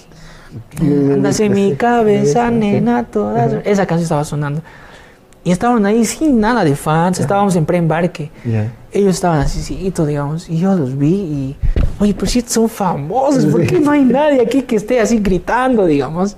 Porque eso era lo normal, un Claro. artista de talla de Daddy Yankee, yo, y, y tenía miedo de acercarme, estaba ahí con mis dos amigos más, nos acercaremos, y, y ya estaba creo a punto de salir el avión también, y, está- y- y creo que ya se iban a ir, y les pedimos fotito también. y, y le dije pues a Nacho, Nacho, yo igual soy un cantante, algún día voy a ser como vos, le dije. Y era bonitas experiencias, Sí. se me ha gustado conocer Brasil, entonces, y así, o sea, es como que un poco de... Pero de- rompiste las fronteras con, con tu música, así, y, y llegando. sí, ¿Y cómo fue? El, eh, ¿Ya ibas subiendo y habías llegado al millón en YouTube o todavía no? ¿Qué pasó con las placas? con las placas... eh, ¿Cuándo te das cuenta que podías pedirlas? Eh, O sea, porque- No, yo ya me di cuenta desde Hola Soy Germán Sí. que te llegaba un reconocimiento. Pero yo pensaba que eso nunca me iba a llegar porque escuchaba por ahí viendo videos de que esas placas te las envían YouTube. Y como vi en Bolivia que todavía esa parte era un poco difícil, porque igual me han comentado de PayPal. Para ese tiempo, o sea, yo he aprendido mucho porque necesitaba, a veces me decían, queremos una canción que hagas para mi chica, me decían. ¿Cómo te puedo pagar? Y, y este mi, mi amigo me decía, créate PayPal. Entonces yo por eso desde muy temprano ya me metí a todas las estas cosas, plataformas y, y conocía bien ya, ¿no? Y lo malo de PayPal que tampoco en Bolivia se podía usar así solo para, com- para comprar algo podías usarla, pero no, no para retirar dinero, para que te hagan pagos. Entonces yo dije, no creo que puedas retirar la placa, está difícil. Entonces el año pasado fue cuando recibí mis placas. El Hice- año pasado. Ajá, de 100 las dos, las de 100 mil, de un millón. ¿Por qué? Porque eh, creo que el año pasado he visto un tutorial, no sé de qué chico boliviano retiró su placa, creo que era Eder, no, no, no, creo que era uno que hace fútbol, un youtuber, Sí, sí, sí. Edson. Edson. Él mostró una placa que le llegó, entonces yo dije, ¿cómo este lo ha retirado? Y yo aún no le Tienes claro. Entonces yo dije, tengo que retirar. Y he intentado. Y me pidieron un código y listo, que te va a llegar al correo y ya. Y me ha llegado a la semana, oye. Sí, No, esta placa hubiese sido el primer boliviano en tenerla, porque fuiste el primero en llegar a los 100 mil. Sí, pero nunca, este, creo que es en ese tiempo Edson, incluso le han, le han llamado a las noticias diciendo, sí, vos sí. eres el primero. Pero yo estaba ahí atrás. Sí, está- claro. El primero, sí. Pero yo los respeto mucho. No, un abrazo hace, hace un excelente también, contenido, entonces. Pero este, no me sentía mal tampoco, ¿no? Porque, como te digo, no estaba yo teniendo mucha presencia. No me tomaban atención los medios de comunicación, así, porque cada, cada presentación que tenía, ni me llamaban para una entrevista. Raro ver al- el medio que me Sí, llamaba. he visto muy poco de eso, ¿no? O sea, te han hecho alguna notita en los tiempos, he visto en Cochabamba. Exacto, sí, eso era muy raro, pero eh, y yo viendo el boom de Bonnie Lobby, por decirte que igual los respeto muchísimo, o sea, de él ha sido como que todos Bonnie Lobby, Bonnie Lobby, y le ha ayudado bastante a los medios también. Pero en mi caso, como te digo, yo creo que tal vez era porque no tenía un equipo detrás mío, ¿no? Que pueda manejarme, porque seguía yo solo hasta ese momento. Y este, retiré las placas, me llegaron en una mis dos placas. Las dos así. placas. Puta, y yo me emocioné jodido porque primera vez que ahí decía Elías ahí a ver y, y eso Claro, que con ya y todo. y ya en ahí había pasado un millón tenía un millón seiscientos mil suscriptores Wow. creo y, y este año llegamos a los dos millones Sí, en YouTube no y, y- y como te digo las placas para mí han sido como que algo muy bonito y están en mi habitación Claro. bien puestas y en ahí Facebook tienes eh, 6 millones. Ah, sí, en Facebook tenemos 6 millones actualmente, que igual es una comunidad que, que yo soy muy mucho de subir mucho contenido. Ya. Soy muy activo en redes sociales, o sea, prefiero a veces un domingo en vez de salirme a pasear o algo, eh, mi- hago videos para Facebook, edito videos para YouTube, así. Así soy, es como que me Porque, meto. porque ahora ese es tu trabajo, de eso vives. Exacto. O sea, ellos te pagan. O sea, es ahí. Sí, Ma- sí, más que la publicidad. Es un trabajo, obviamente, sí. Entonces, la comunidad de Facebook ha crecido más que todo el año pasado en la pandemia. Sí. El año pasado tenía 4 millones nomás. Ya. Pero en la pandemia... No más. pues, ¿Qué, qué nos dejas a nosotros los pobres, hermano? No hagas eso. Sí. Cuatro millones no más, hermano. Así es. Sí, y pues este, con la pandemia que ubicas que Wow. todos se han metido a redes sociales Sí, sí, porque sí. estábamos en nuestras casas, ha subido así de repente a 6 millones, y ahorita ya está, ya creo que estamos, no me acuerdo con cuánto más, pero este, yo me considero un artista de redes sociales, Y eres un artista. porque creo que gracias a la gente de, de redes sociales, o sea, Elías Ayavir ha sido un artista que lo que es hoy, ¿no? ¿Sabes? Y- Este, tú hablas algo muy cierto. Eh, el, el- el aparato, el sistema, la cosa del arte, como le pueden llamar de- dentro Claro. de esto, Sí, genera artistas. Y obviamente algunos son, digamos, los bendecidos por los productores y demás, ya, pero hay otros que llegan por la gente. sí, Y eso es lo que tú hiciste. O sea, la gente te puso eh, en el lugar donde estás. ¿No? Y ahora eh, estás, yo creo que ya pensando en, esto, ¿no? En, en, ya la industria, porque tú ya eres un productor y estás basado en eso, ¿no? Sí. Yo creo que sí, ¿no? Porque obviamente, actualmente ahora mismo, si un artista tiene buena música, ponerle que es, tiene facha, buen talento, pero no sabe este, tener presencia en redes sociales, es que estás haciendo algo mal, porque creo que ahora las redes sociales es lo que identifica a un artista, o sea, te da números, ¿no? Y, también conectar con el público. No sé cómo a mí yo la verdad no he hecho nada para que la gente me quiera tanto, porque cada lugar que yo voy me piden fotitos, me reconocen a veces y me siento muy querido con la gente. Y la gente, o sea, mira tantos años que yo hago música, aún se acuerdan quién es Elías, porque hay artistas que ah, lamentablemente a veces has tenido un hit y nunca más se acuerdan de vos. Y mira, yo que sigo haciendo música, este, me siento feliz con la gente. Y ahora que mira, ahora recién hemos lanzado una producción que es una versión, eh, ¿Quién no lloró por amor? Versión rap, una versión un poquito más para jóvenes, digamos. Y este, esa canción igual ya va a llegar al millón de visitas. Tengo otra canción que lancé la semana pasada, igual, que se llama Para mi ex ha superado el millón. Entonces, imagínate, como te digo. Estás completamente vigente. Sí, o sea, hasta, hasta el día de hoy yo estoy tratando de perfeccionar, incluso mejorar el estilo, no quedarnos con lo que ya hemos hecho. Y, ahora te comento igual los proyectos nuevos que queremos hacer. Quiero volver en mi canción contigo, aprendí a una versión caporal. Conocí a un chico que toca charango, que se llama Luis está en TikTok también, así que eh, eh, él ha hecho una versión mía en, caporal. Y creo que queda bien, yo le dije, queda bien. Entonces, eh, estoy proyectando... Es un proyecto extraordinario. Sí, estoy queriendo proyectar más o menos ya las canciones que tuve, que han sido un éxito en su momento, volverlas a hacer renacer con un estilo nuevo. Claro, porque vas a penetrar ya en Bolivia como tal, porque si bien la gente te conoce, te quiere acá, tu éxito ha sido mucho más afuera. Sí. ¿No? Entonces hoy ya, ya tienes todos los medios para abarcar, hermano. O sea, porque literalmente eh, volver. Es muy difícil lo que has hecho. O sea, mucha gente pelea para salir. Claro. Vos has pegado afuera y es increíble la fanaticada y sobre todo las reacciones que tienes. Y yo estaba leyendo comentarios que te ponen en, tus videos, estaba leyendo el cariño que la gente te tiene. O sea, tu público es muy leal. Sí, toda la gente que me sigue, sí, siempre, siempre hay un poco de hate, ¿no? O sea, eso a todo mundo, hermano.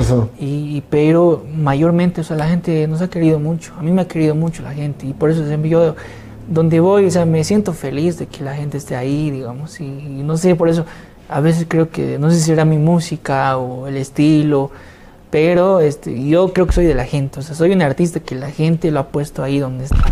Y me siento muy feliz de eso también. Pero tengo que preguntarte me has contado tu carrera, me has contado esta parte que, suena muy bonito.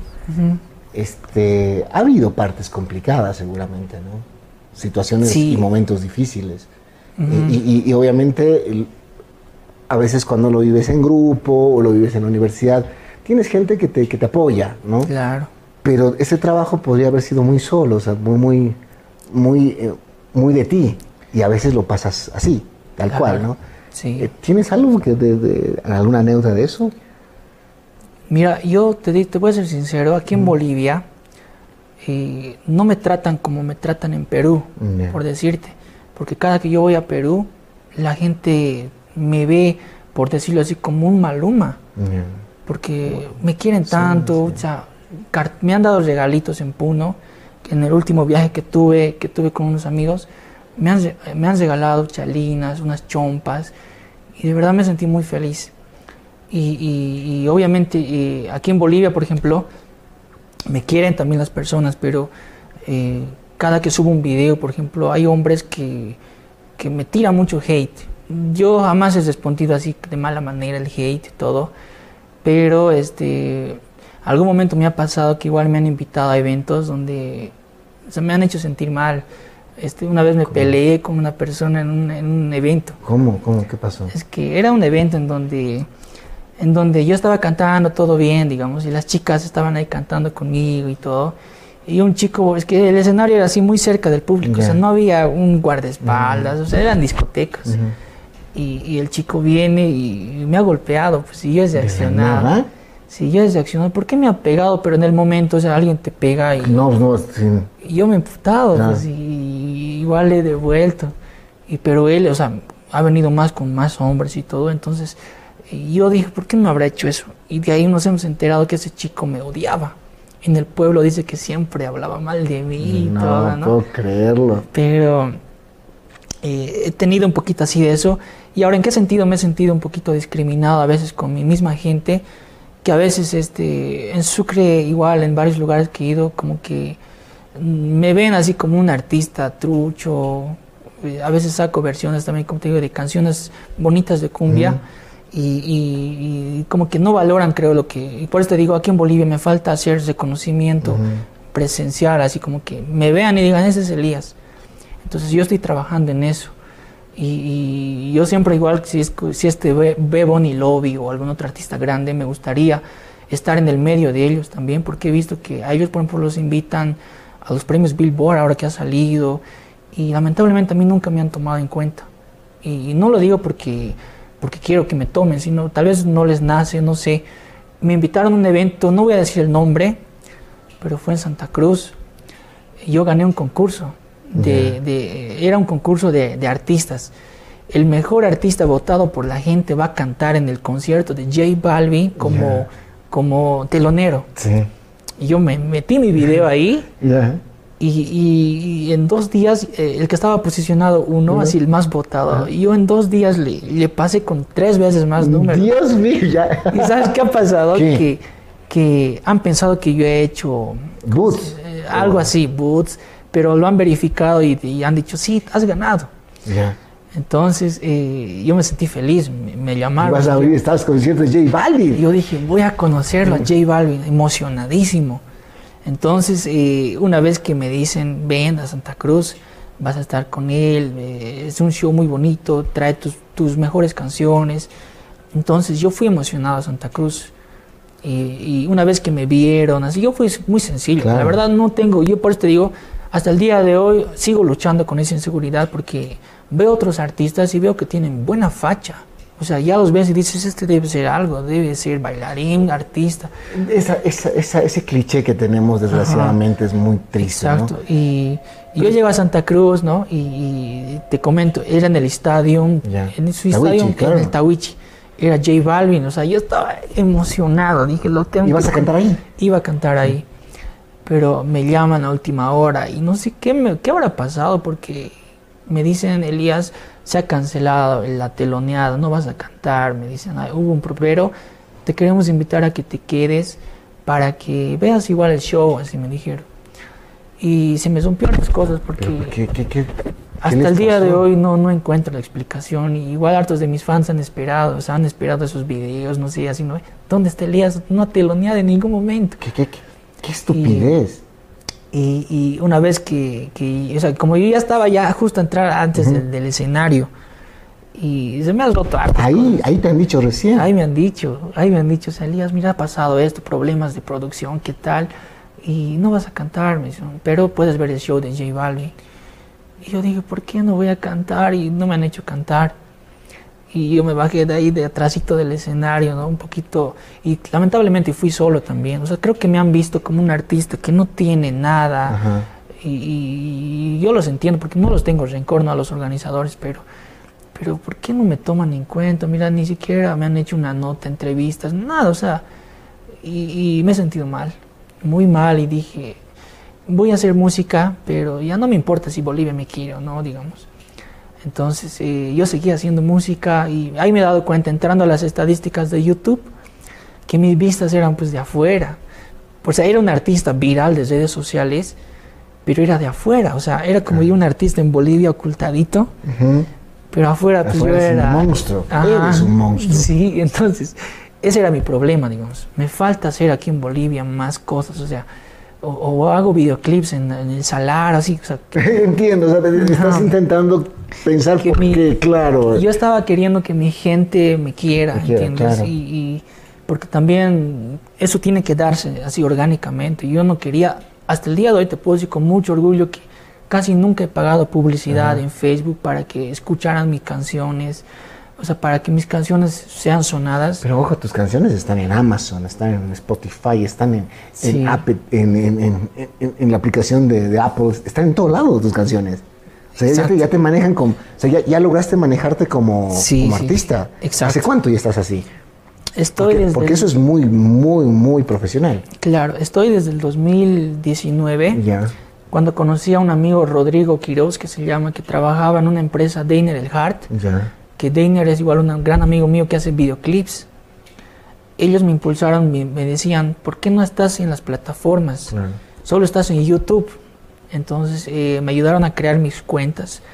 Y yo ahí es donde ya igual este, desperté y, y más bien, o sea, conocí a gente que, que creo que era la adecuada porque nunca se aprovecharon de mí esas personas. Entonces yo manejaba mis cuentas y igual monetizaba. En todas las plataformas estaba mi música y ya yo generaba igual de eso. Entonces, eh, desde ahí que fue que, y cuando incluso se hizo viral TikTok, mis oyentes están subiendo más rápido ahora. Sí. Porque ahorita está pues de moda enlazar, TikTok enlaza tu música de Spotify sí. porque se usa su audio. Claro. Entonces eh, estoy creciendo igual en Spotify ahora recién fuerte y, y, y así digamos. Entonces estamos ahora, como te digo, recién desde el año pasado en la pandemia, yo le he tomado ya más en serio esto. O sea, ya creo que ahora, ahora ya tengo una persona que me está ayudando a, a hacer eh, medios. Ujú. Estamos tratando de ya armar como una carrera de Elías Ayaviri, y posicionarme más aquí en mi país, porque yo de verdad, siempre hasta en mis canciones digo, yo soy Elías Ayaviri, desde Bolivia para el mundo, digo mis Sí, te he canciones. escuchado. Y, y- Y, y- yo, como te digo, me siento muy feliz de, de que algún momento yendo al extranjero digan, este es boliviano. Y, y para mí ese es un sueño. ¿Sabes qué, hermano? Gracias por abrir y contarte lo que me estás diciendo. Sí, es que es algo bonito porque cuando yo fui a Brasil, o sea, conocí a, a unas personas allá bolivianas y me dijeron que trabajaban muy fuerte, o sea, trabajaban todas las horas de- del mundo y tocamos en un local, era un, bra- era un bar brasilero. Yo llegué al lugar y, y, ¿sabes? Llegando a Brasil vi puro, pura gente, eh, o sea, mm, brasileras. O sea, claro, entiendo. Raro era al- que- veía así tipo boliviano, digamos. Pero llegamos a un barrio, no me acuerdo el barrio, Cantuta creo que se llama barrio, no me así. Ya. Y, y comí comida boliviana, nos atendieron muy bien. Y fuimos con los chicos de este grupo de cumbia de Cochabamba, no me acuerdo el nombre. Pero era un grupo igual en ese Ya. momento que estaba sonando. Ellos tocaron primero. Y, y era conocido aquí en Bolivia. Tenían una canción, no me acuerdo el nombre del grupo Ya. pero poca gente estaba así esperando, creo, a ellos, porque nos anunciaron a los dos. Yo entré y todos bullas, o sea, se hizo, se hizo la bulla ahí, la gente y todo, y, y me emocioné harto, Claro. porque dije, fuera de Bolivia, o sea, ¿cómo, cómo te quieren mucho? Y por eso también yo, o sea, me siento muy feliz de decir, siempre lo digo, o sea, desde Bolivia para el mundo, porque yo quiero que al menos Bolivia, o sea, sea un país donde dejemos en alto, ¿no? Este nombre de Bolivia. Y, volviendo de Brasil, y yo siempre por eso tuve el- sueño de seguir haciendo más música, tuve esas, metas y hasta ahora, hasta el día de hoy, hermano, o quiero seguir haciendo lo que más me gusta y obviamente eh, haciendo música que la gente pues igual puede identificarse, ¿no? Y ese es el sueño, o sea, ese es el propósito, o sea, lograr más cosas, que tal Dios quiera que para el año, o sea, me vaya mucho mejor, no sabemos, pero yo, o sea, voy a seguir luchando, esa es la idea. ¿Sabes qué, mi hermano? Primero, primero que nada, mi admiración en todos los sentidos. ¿Por qué? Porque tu éxito, no, el talento está, Sí, la capacidad está, pero tu éxito tiene un nombre. ¿Y sabes qué se llama? Corazón. Si alguna vez te preguntas por qué la gente te hizo eso, te llevó ahí arriba, porque eso es lo hermoso de tu éxito. ¿sí? No fue un éxito construido, ¿ya? no fue un éxito elaborado, no fue un éxito este, allá así eh, armado, sino la gente te llevó y te tiene donde, donde estás. Y lo hizo por tu corazón. claro. Es, es eso, porque salió de tu corazón. Y mientras sigas así, dijo el cielo es el límite. Y la verdad, te lo mereces. Ahora, voy a hacer algo, al volver la pausa, por favor, porque quiero hacerle un, un favor a mi amigo Bonnie Lobby. ¿Tú lo conoces? Sí, lo conozco. ¿Sí? Soy un gran fan suyo de Bonnie Lobby también. ¿Has hablado con él? Hasta el día de hoy eh, no he hablado así personalmente, Ajá. pero alguna vez eh, le he escrito, digamos.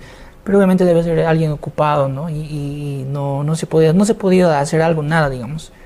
pero soy muy fan de él. Soy muy fan de Bonnie Love. Y de varios ¿Le- artistas. ¿Le, le harías el favor a mi amigo de hacer un, un feed con él? Yo, mira, no sería un favor, más bien sería para mí No, una... Tienes 6 millones, hermano, 2 millones. El favor es mutuo. Yo creo que sí, no, sería un agrado, sería un agrado colaborar. ¿Una pausa? Claro que sí. Pausita y volvemos.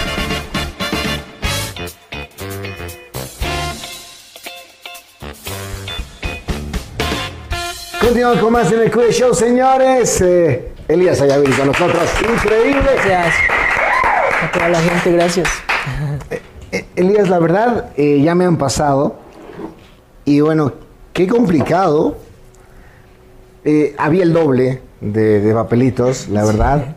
Porque producción dijo, vamos a sacar, porque es lo que normalmente hacemos con los artistas, no los videos que tengan este, la mayor cantidad de reproducciones. Entonces a veces colocamos que tengan 50 mil, 100 mil reproducciones. En tu caso, el límite fue millón y medio. Ya. Y con millón y medio había el doble de, de papeles acá, así que es impresionante lo que haces. Y, y sigue así, hermano, con, con esa sencillez y sobre todo con ese corazón que te digo que, que te va a llevar lejos y vas a hacer cosas hermosas. Desde ya tómanos a nosotros en cuenta porque queremos hacer cosas lindísimas contigo. Porque en serio que tu música llega. Y hoy vamos a hablar un poquito de tu música y quiero, por favor, cántanos un poquito también. Claro. Porque estoy seguro, vuelvo a decir, estoy casi seguro que este programa ha batido el récord que lo tenía en este momento Laura Bozo, ¿no? Con casi 3.000 en vivo en ese momento. Claro. Contigo debe estar en... fácil, ¿no? Y, y si nos haces el favor de compartirlo en una red, por Dios, Claro. claro que sí. por favor. Vamos con los temas. Claro ¿Te que sí, animas? vamos a darle. Me, me cantas un pedacito si quieres o me cuentas una historia dependiendo de ti. Ya. Hemos hablado de este princesa que es increíble, ¿no? Te lo piden en todo lado. Sí, Princesa es una canción dedicada especialmente para una chica que ha sido lastimada y el chico quiere pedirle perdón. Y es una canción que la escribí junto con mi amiga Mauge, que es la que canta desde el coro. Y pues a- aún seguimos haciendo canciones, es una gran artista también que, que ya vive en Sucre, no pudo venir, pero Princesa nace así, o sea, nace eh, dedicándole a una chica, o sea, un chico arrepentido que, princesa, lo ves, les voy a cantar un poquito. Por favor, a ver. Princesa, entiende ya que yo te quiero tanto. Noches y días me muero en el llanto. El dolor te juro que no aguanto. Y ese ¿Por qué solo ese pedacito? Le deje- de- ¿Te das cuenta que en su casa se debe dejar a la gente? Sí, podemos llorar aquí todos. Pero es una gran canción. Una sí, canción, exacto. ¿no? Te la Sí. piden mucho también. Sí, hasta el día de hoy nos piden. Tanto que te he amado. Tanto que te he amado es una canción de mis primeras ¿La primera? también, que, que igual ha tenido buen alcance. Y esa canción también este, es mucho más triste porque es- tiene un ritmo más lento, más rap romántico. A ver si me acuerdo un poquito. Tantos días que quiero hablarte, tantas noches que quiero cantarte, tantas horas me paso sin verte, tanto que he soñado con tenerte. Me deja ahí, ¿no? Tus temas tienen más letras, así que no seas tan malo y Tiene- un poquito tiene más. muchas letras, Sí, exacto. sí, sí, sí. Ahora, estamos hablando de temas que han sobrepasado los 10 millones fácil. Sí, el, sí. el- el- el- el princesa debe estar por sus. Sí, yo creo que ha llegado incluso, no me acuerdo, hasta ahorita Sí. no tengo cuentas, pero sí, han tenido buenas visitas y pues todo es de la gente. Para mi ex. Para mi ex es una de mis primicias nuevas que, que salió, es, o sea, es una canción de 100 hechita que, que sabes, es, es algo, te voy a A ver, contar por esto. favor. Yo estoy empezando en TikTok a hacer videos con mis amigos TikTokers, Albertina, eh, Sexy Man, María Lady, que se han vuelto muy amigos míos, igual Paluleos, que le envío un saludo. Entonces, eh, yo, tengo, yo tenía un, un- un plan de, de estrategia de marketing. Entonces, un día yo me encuentro con mi amiga este, que canta muy bien, se llama Dalma, en el estudio y, y le muestra esta canción para mi ex. Tengo este proyecto, le digo. Y se ha enamorado de la canción. Me dije, yo quiero cantarla, yo quiero cantar. Ella canta, eh, todavía no, se, no es artista, ¿entiendes? Es una chica que está empezando, conmigo empezó su carrera. Entonces, eh, hagamos un video, le dije, tómate esta cerveza y, y vamos a decir que vos la has escrito, le digo yo. Y, y- y ella dice, ya, me dice. Y yo digo, pues en mi TikTok, amigos, mi amiga está borracha y le escribió una canción a su ex. y, ese video se ha hecho viral en mi TikTok. Entonces las, a la gente hemos mostrado un pedacito nomás de la canción.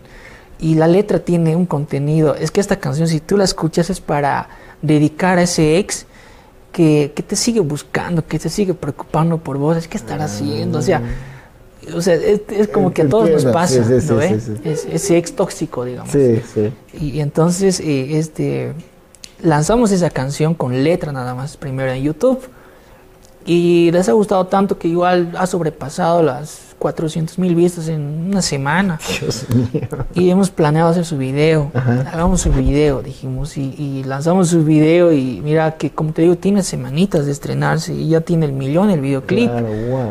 Entonces, eh, eh, esa canción, como te digo, es una primicia que de verdad a mí me gusta. Cada que la pongo ahí en mi radio, Ucha, y he escrito este tema, me pongo Sí, ajá. Me lo, porque, un poquito más. Exacto, porque en sí la canción la canta una chica. Ya. Y, muchas chicas se han identificado con ese tema, porque es como que más de una chica para un chico esa canción. Y eso lo hago el zapeo, ¿no? Y el corito de esa canción dice, este más o menos así. Y estaba pa' mi ex, que se la pasa revisando lo que hago Anda pendiente de mi vida, hay amor. Al pobrecito todavía le importo yo. Eso es como para como para indirectear. pobrecito, no, déjame vivir. Sí, claro. es que me, he puesto en modo así de, de es que he visto un meme. Esa canción nace de un meme. Eh. En Facebook decía, un saludo para mi ex que todavía andas revisando mi WhatsApp, algo así decía. Entonces vi que se compartió arte y dije, ¿por qué no hago una canción de esta frase? Y de esa frase comencé a armar ya toda la estructura, un coro pegajoso y todo. Y, es un tema más comercial, no es romántico. Es un tema para bailársela y corearla, digamos, ¿no? y así es esa canción. Y, si la gente aún lo sigue escuchando, sigan reproduciéndolo, amigos. Este, es, un, es un nuevo proyecto que hemos lanzado. Y para la gente también que dice, ¿no? Que Elías, este, algunos me dicen, ya no eres el mismo de antes. Y yo les digo, sí, pues obvio no soy el mismo, tengo que mejorar. Claro. Tengo que mejorar el estilo, tengo que hacer cosas más nuevas, más lo que está ahora de moda, por ejemplo, que es lo bailable, fusionar con algo romántico. O sea, estamos en eso. Estamos en eso. Ahora, te pregunto, ¿has sido ex tóxico tú? Yo hasta cierto punto sí he sido tóxico, sí, porque en la universidad tenía una pareja. Ya. Y con esta pareja, pero es igual, no quiero entrar mucho a eso porque desde Sumo, o sea, con esta persona he durado como cinco años. Ha estado mucho tiempo. Sí, yo soy así de que me enamoro de alguien y, estoy flechado así. Entonces hemos tenido algunos que otros problemas. Lo que, lo que yo soy malo es que no demuestro mi enojo. Es como que no se expone el WhatsApp, así de un, quito mi perfil y que vea que me enoje. Entonces, así, pero tóxico, tóxico nunca he sido. O sea, nunca he tratado mal, digamos, o me enojo muy rápido, no hay personas así también, ¿no? Y yo más bien tranquilo, digamos, he estado. ¿Cómo tu pareja en ese entonces? Porque vivía y lidiaba con tu fama.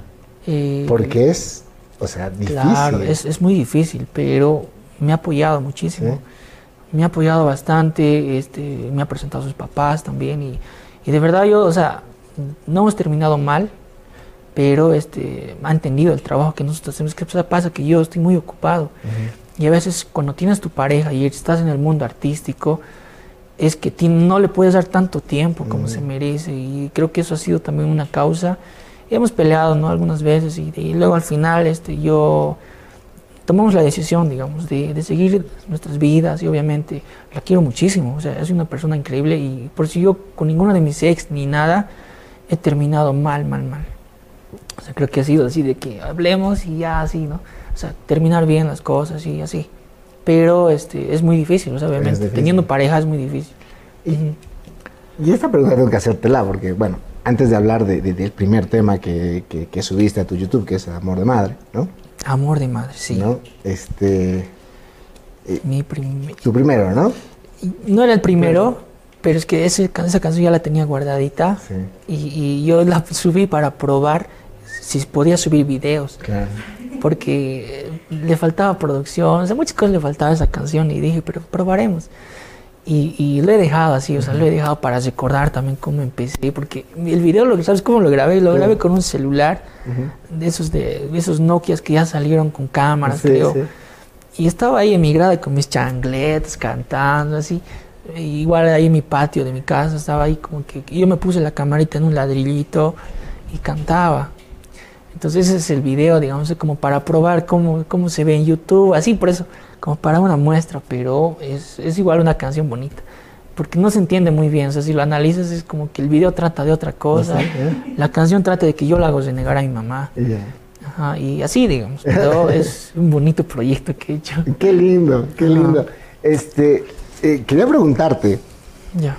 eh, ahora que ya tienes muchísimas fans Sí. que, que, que bajan desde, ¿sabe Dios dónde? A buscarte una foto. Sí. Y, y- hemos hablado mucho del Elías que, que se sentía el, el, el, el feíto, el que no, Sí, el que todo. Bastante. Hoy. ¿cómo, hoy cómo te sientes? Eh, el día de hoy yo me siento, obviamente me siento un poco superado, he, he cambiado bastante. eh, he y creo que gracias a la música, ¿sí sabes por qué? Porque llegó un punto en donde alguien me dijo, eres cantante, lo que ganas, invertí en vos.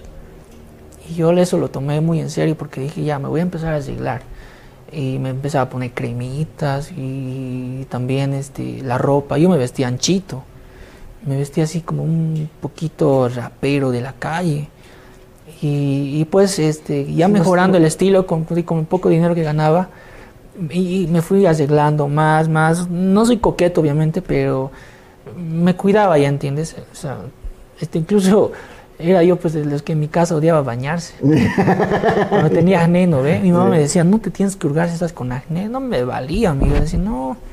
Igual me hurgaba porque a veces te Ah, sí, zascas sí. o algo, entonces no me cuidaba. Entonces, ya cuando ya tuve éxito con la música, cambié mi estilo, cambié muchas cosas de mi vida. Entonces, así fue, digamos. Ahora, el día de hoy yo me siento alguien, no, me digo, no te digo que me siento guapo, pero yo creo que ya tengo esa autoestima, es un poco más elevada. Que es la verdad lo que, que, eh, hay que decir a todos, ¿no? Que en la adolescencia no hay que caer en eso. Porque Claro. todo- todos somos y tenemos lo nuestro.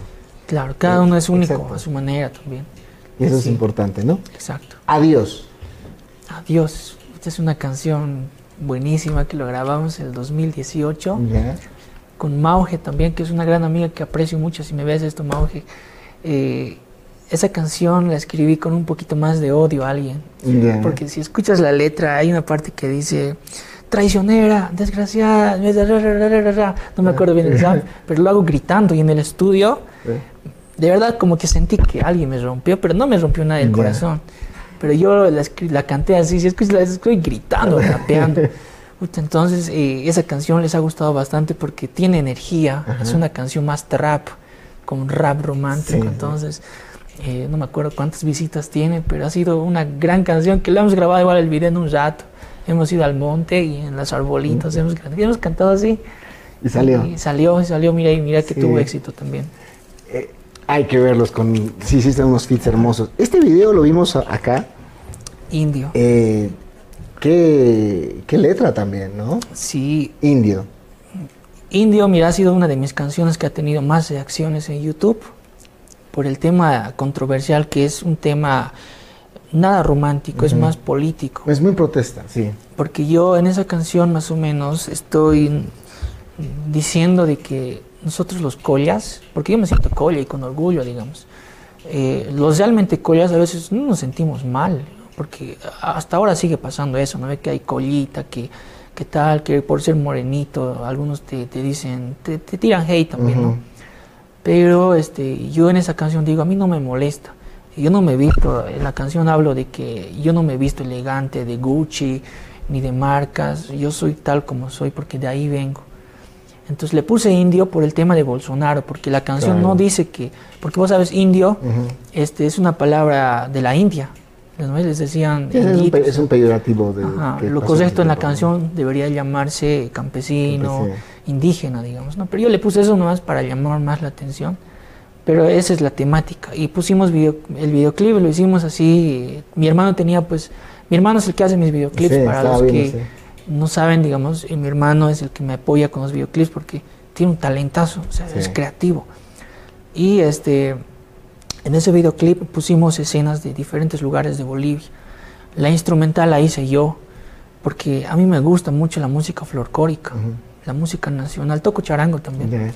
Entonces, eh, en mi computadora ahora voy a fusionar algunas cosas aquí, abrí mi programa, le metí quenas, también un charanguito que vino mi amigo a grabarla, y cuando lo escucharon me dijo, oye, el instrumental está durísimo, o sea, su pista nada más ya pegaba, me dijo, este es un hit, pero eh, yo le sí quiero cantarla, así, ¿no? Y, pero yo quería cantar sinceramente un trap romántico en ese estilo. y me dijeron, no va a dar, no va a dar, hace otra cosa. Este da más para mostrarte a un Elías más... más eh, Revolucionario. Ajá, que, digan, ese es el Elías, pues sí, él no Claro, sí, sí.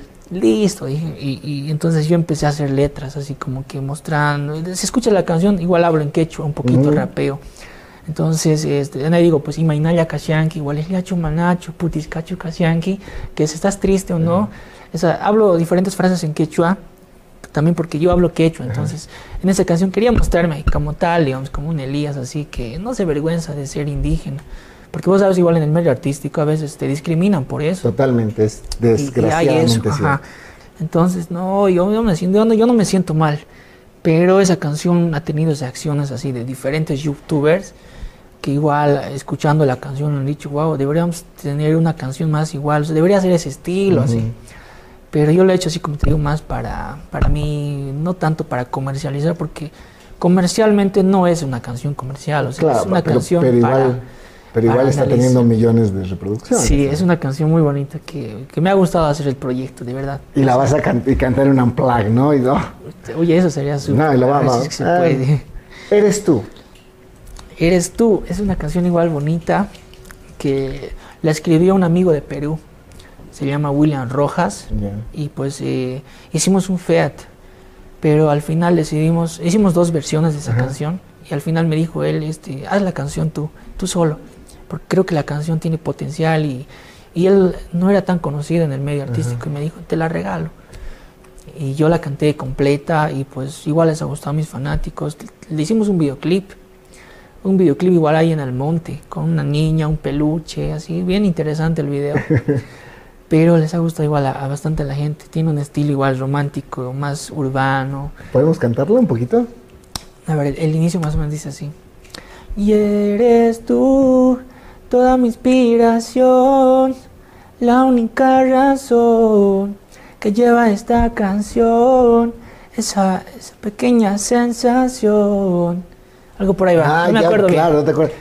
es que compones mucho, ¿no? Son artes canciones. compones mucho, es increíble. Y, y como compones. Tengo artes canciones y, ¿sabes? A veces para los ensayos de, de los shows, por ejemplo, yo ya llevo preparado qué temas voy a cantar y solo las ensayo esa. Y porque, como te digo, es hartas canciones y, y, a mí me impresiona, por ejemplo, Daddy Yankee también, que tiene semejante trayectoria y a veces te piden que cantes, digamos, algún tema en específico y no te acuerdas. No te acuerdas, claro. ¿Y cómo era así? ¿Te acuerdas la melodía, pero la letra no, digamos? Tienes que llevarte el librito. Pues. Exacto. claro. Exacto. Claro, sí. Le, le, mando un abrazo a Fernando Delgadillo. Estábamos en México, un trovador, este, que dijo, a ver, y sacaba su libro, ¿no? Claro. Algún día lo voy a transcribir porque él tenía, o sea, lo tenía en, en ah, compuesto claro. en un libro. Qué bien. Me duele amarte. Me duele amarte, es mi primera canción que, con mucho orgullo de verdad me siento feliz. Y, ese grupo que te hablé de Estados Unidos me compró esta canción.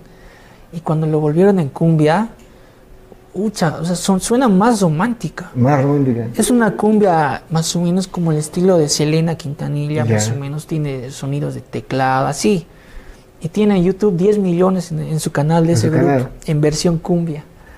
Y, de verdad qué felicidad, ¿no? Me, me, dejaste, lo vamos a cantar, obviamente. A ver. A ver, pero quiero escuchar esa versión que me duele amarte, a ver, ¿no? busca sí se llama el grupo. ¿Cómo, cómo? Ic, a ver, yo te lo voy a escribir. A ver. Es así. sí me duele amarte. Ahí está.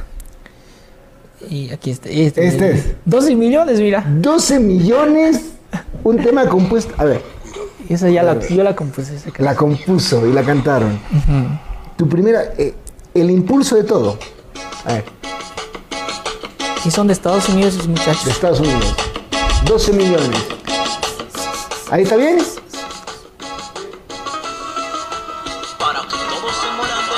Esa es la melodía de mi inicio. Sí. Y él me contó, pues me dijo que en Estados Unidos esa canción que le piden más a él. Y, y mira, o sea, yo me sentí feliz porque era de. A ver.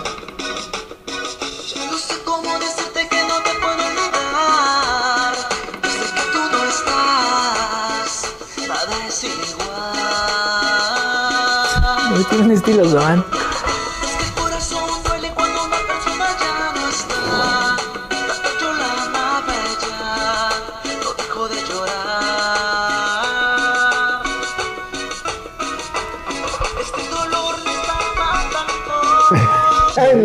Cumbia. Interesante, ajá. Ahora, eh, y, la tuya, en Me Duele Amarte, ¿cuántos tiene? Eh, creo que tiene 3 o 4 millones de visitas. Me Duele Amarte, ¿no? Ahora, eh, obviamente porque te la, se la sacaron, hemos contado, ¿no? Lo que, Sí, sí, sí. Lo, lo- lo que ha pasado con el tema. Eh, no, esa no me la sacaron. La de contigo es La la, Contigo que la Porque claro. ahorita la de contigo aprendí está en otros canales Sí. con mi- Mi- millones de millones visitas. de visitas. De mi- 3.1. Rap, tú me dejaste de querer. este es un tema igual que le hicimos en la pandemia. Ya. Y es una, una canción de este grupo, no me acuerdo cómo se llama el grupo original, pero sonó en TikTok varias veces. Entonces, Karen Méndez es una cantante que admiro muchísimo y ella hizo una versión a su estilo de esa canción, es un cover. Ya. Entonces yo me enamoré de esa, de esa partecita que ella hizo. Entonces yo corté esa partecita que ella hizo y le transformé en rap. Ya. O sea, ella canta lo melódico del inicio, tú me dejaste de querer. Y luego yo entro con el rap. Entonces ahí este, te marchaste, me dejaste. O sea, empiezo a cantar sobre, sobre lo que trata la canción. Y, y, y Karen Méndez comentó mi video, o sea, que le gustó. sí. Entonces esa canción es como te digo un cover que es así salió de la nada. Yo viendo un video en TikTok y ahí vi la versión de Karen y la volví a un estilo rap, ¿entiendes? Increíble. Y les ha gustado, bastante gente les ha gustado y es en esa canción, digamos, y, y que todavía Karen Méndez la haya visto, para mí era increíble y tiene incluso ya 3 millones esa canción. Wow, me dejaste. No sé, tus, tus cifras la- la- me asustan, ya te dije. Eh, no la maltrates. No la maltrates, es una de las canciones que más me... Al ver el video me, du- me duele. ¿Por qué te digo esto? Porque hay una película aquí en La Paz, Bolivia, que se ha filmado, que se llama Cuando las rosas hablan, creo. Ya. Entonces yo vi esa, no vi la película completa, pero vi escenas en YouTube de esa película. Ajá. Entonces digo, ¿por qué no hago una canción que trate sobre el maltrato a la mujer? Porque es algo que se ve en Bolivia. Vos sabes, mira noticias que cada semana que el marido le pega a la mujer, sí. feminicidios. Entonces haría una canción así para dar un mensaje, porque de mí mi idea era dar un mensaje. No si escuchan o no, si se hace viral o no, no me importaba, sino quería Dar un yo mensaje, dar- un mensaje positivo con esa canción. Entonces eh, grabo la canción, le muestro igual a mi hermano y me dice, "Uy, esta canción creo que va a dar pena, me dice. ¿Por qué? Le digo, porque hablas de que cuentas una historia, me dice. Sí, es una historia. Y, y, a ver, lanzala. Él, él me decía que no la lanzara porque como que no va con lo que haces, no hagas esto, o sea, no te muestres al Elías y más bueno, me decía, porque o sea, a nosotros no nos ha pasado esto, me decía él. No a nosotros, pero a otras familias Sí, les ha pasado. Y me ayudó a grabar el video. Y, y en el video se veía vacío, porque solo cantaba yo, en una tumba incluso ahí cantando. Y para los que han visto ese videoclip, este, yo dije, pongamos escenas de esa película que se hizo en La Paz, porque esa película tiene escenas muy, o sea, muy realistas, se veía tan real, no me acuerdo el nombre de la señora que actúa en ese video, pero se veía muy real puse eso y, y ya tenía sentido el video. Pucha, no, este video es, es brutal. Entonces lanzamos esa canción con ese video. No pedí permiso por si acaso. Y me hablaron pues, los actores. Claro. Me hablaron los actores, me dijeron, has usado nuestro, nuestra Sí. película. Y se está viendo por primera vez. No me entiendes. Chiste, es un Y, chiste. y de ahí, y de ahí este, yo pensé que me iban a reñir, me van a pedir me van a demandar o algo así. Entonces me dijeron, nos ha gustado la causa, o sea, el, el motivo por, por el cual va tu video es una buena causa. Y seguíla, así me seguí adelante, solo mencionando así. Claro. Y yo les mencioné, obviamente. En Facebook se hizo más viral porque yo la puse en YouTube, tiene algo de un millón. Ya. Pero en Facebook tuvo más todavía porque muchas comentaban. También me ha pasado esto. Algunos contaban su historia en un comentario largo. Yo leía sus historias y me di cuenta que esto es pues, un tema muy serio. Sí. Y, y- y la canción creo que transmite mucho porque, como te digo, yo vengo de una familia cristiana, mi familia es evangélica, y, y- y yo en, el- en la canción al final digo de que, de que busquemos a Dios, solo Dios puede arreglar familias destruidas. Y en esa parte del video también es donde hay una parte donde la señora está llorando como que muerta y mostrándole a su marido, su marido todo arrepentido y cada que veo ese video te cuento que me llega. o Pues sea, llega. yo mismo así como que veo y digo, "Cha, he hecho yo esto realmente, o sea, si a mí me causa tristeza, imagínate a otros Claro, así. totalmente. Entonces- y los que lo hayan vivido, ¿no? Ajá, y, y- y te cuento que en esos meses me han hablado los de La Razón para hacer una entrevista. Queremos que cuentes sobre esta canción, cómo lo has hecho, porque eh, hay una comunidad de mujeres que, que me han dicho que estaban haciendo unas marchas y estaban poniendo mi canción, porque estaba la canción No la maltratas y su corito. Entonces, de eso me han entrevistado y en ATV igual me han llevado pues a un lugar, hogares de niños. Y en ese entonces yo también estaba muy, muy... Y seguía solo también. Eh, no me acuerdo el nombre del programa, pero era Mostrando Vidas, creo, de ATV, un programa en la noche daba. Ujú. Y me han hecho cantar para unas niñas huérfanas. Wow. Y igual ahí me he Qué sentido muy, sentimental porque todas esas niñas no tenían papás. Y hem- hemos ido a ese hogar y, y esa noche yo tenía concierto. Y yo les he dicho, vengan toditas, va a estar gratis para ustedes. Y han Qué venido. O sea, era bonita esa canción, por eso me ha, me ha abierto algunas puertas también. Pero este, se ha logrado el objetivo que era concientizar un poquito, ¿no? Y por lo menos eh, vi- visibilizar algo que es muy, pero muy Claro. feo y- en nuestro país y, Sí. en, y en toda América también, ¿no? Sí, y, y no la maltrates para todos mis seguidores, o sea, si es que aún no la han escuchado, vayan a escuchar, es una canción que lo hice con mucho cariño, ¿no? Para, para tal vez esas personas que han sido maltratadas, mujeres, no solo mujeres, hombres también. Entonces esa, era la idea del video. Ujú. Qué lindo. Qué, qué- qué historia, o sea, muy, muy fuerte. Y sabes, este, no, no, nunca cambies, sí hay esas corazonadas. Yo te dije, Claro. todo lo que haces de corazón, hermano, y de ahí sale. Fui yo. Exacto.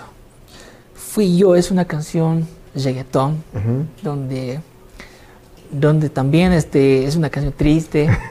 Esa canción les gustó más en Perú, te En comento, Perú. porque cuando yo fui a Perú, eh, como te digo, ya tenía mi repertorio, ¿no? Sí. Y me dijeron al público, fui yo, fui yo.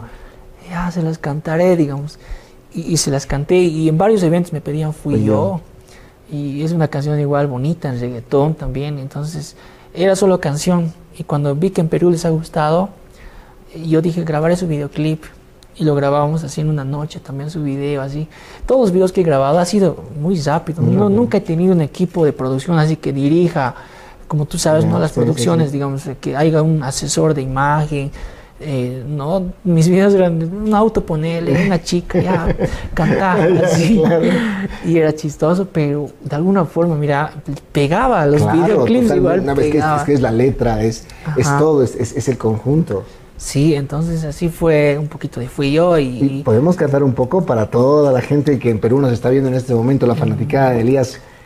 fui yo que a ver, voy a porque esa sí Dale, dale. A ver, Fui yo. Sí, amigos, es que de verdad es, son muchas canciones. Muchas. Y como te digo, Sí, si sí, yo haría un concierto así con todo mi repertorio, no terminaría ni en una hora. porque, Claro. Como te digo, son casi setenta y tantas canciones que he subido a YouTube y toditas tienen millones. Ujú. Pero de esas millonadas es que hay canciones que más resaltan. Por eso también esas me sé de memoria. sí, de claro. verdad. Y estas de fui yo, por ejemplo, como a veces no he ido a Perú por un buen tiempo. Ya me he olvidado. Claro, pues. claro, entonces- A ver, voy a buscar. Qué increíble. ¿no? Yo también, sí. Este video tiene millones. Este tiene más millones, ¿no? Lo voy a decir porque estoy con Elías ahora, que seguro va a tener millones. Ah, aquí está, ya encontré. Ahí está. Fui yo, para toda la fanaticada de Fui yo, Claro en el sí. Perú espe- especialmente. A ver. Exacto. Fui yo quien te regalaba mi tiempo para verte y tomar el sol.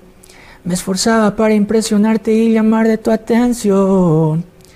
Tu mayor admirador y fan número uno era yo. La segunda parte dice, es que fui yo, aquel que hacía todo para que tú puedas sonreír.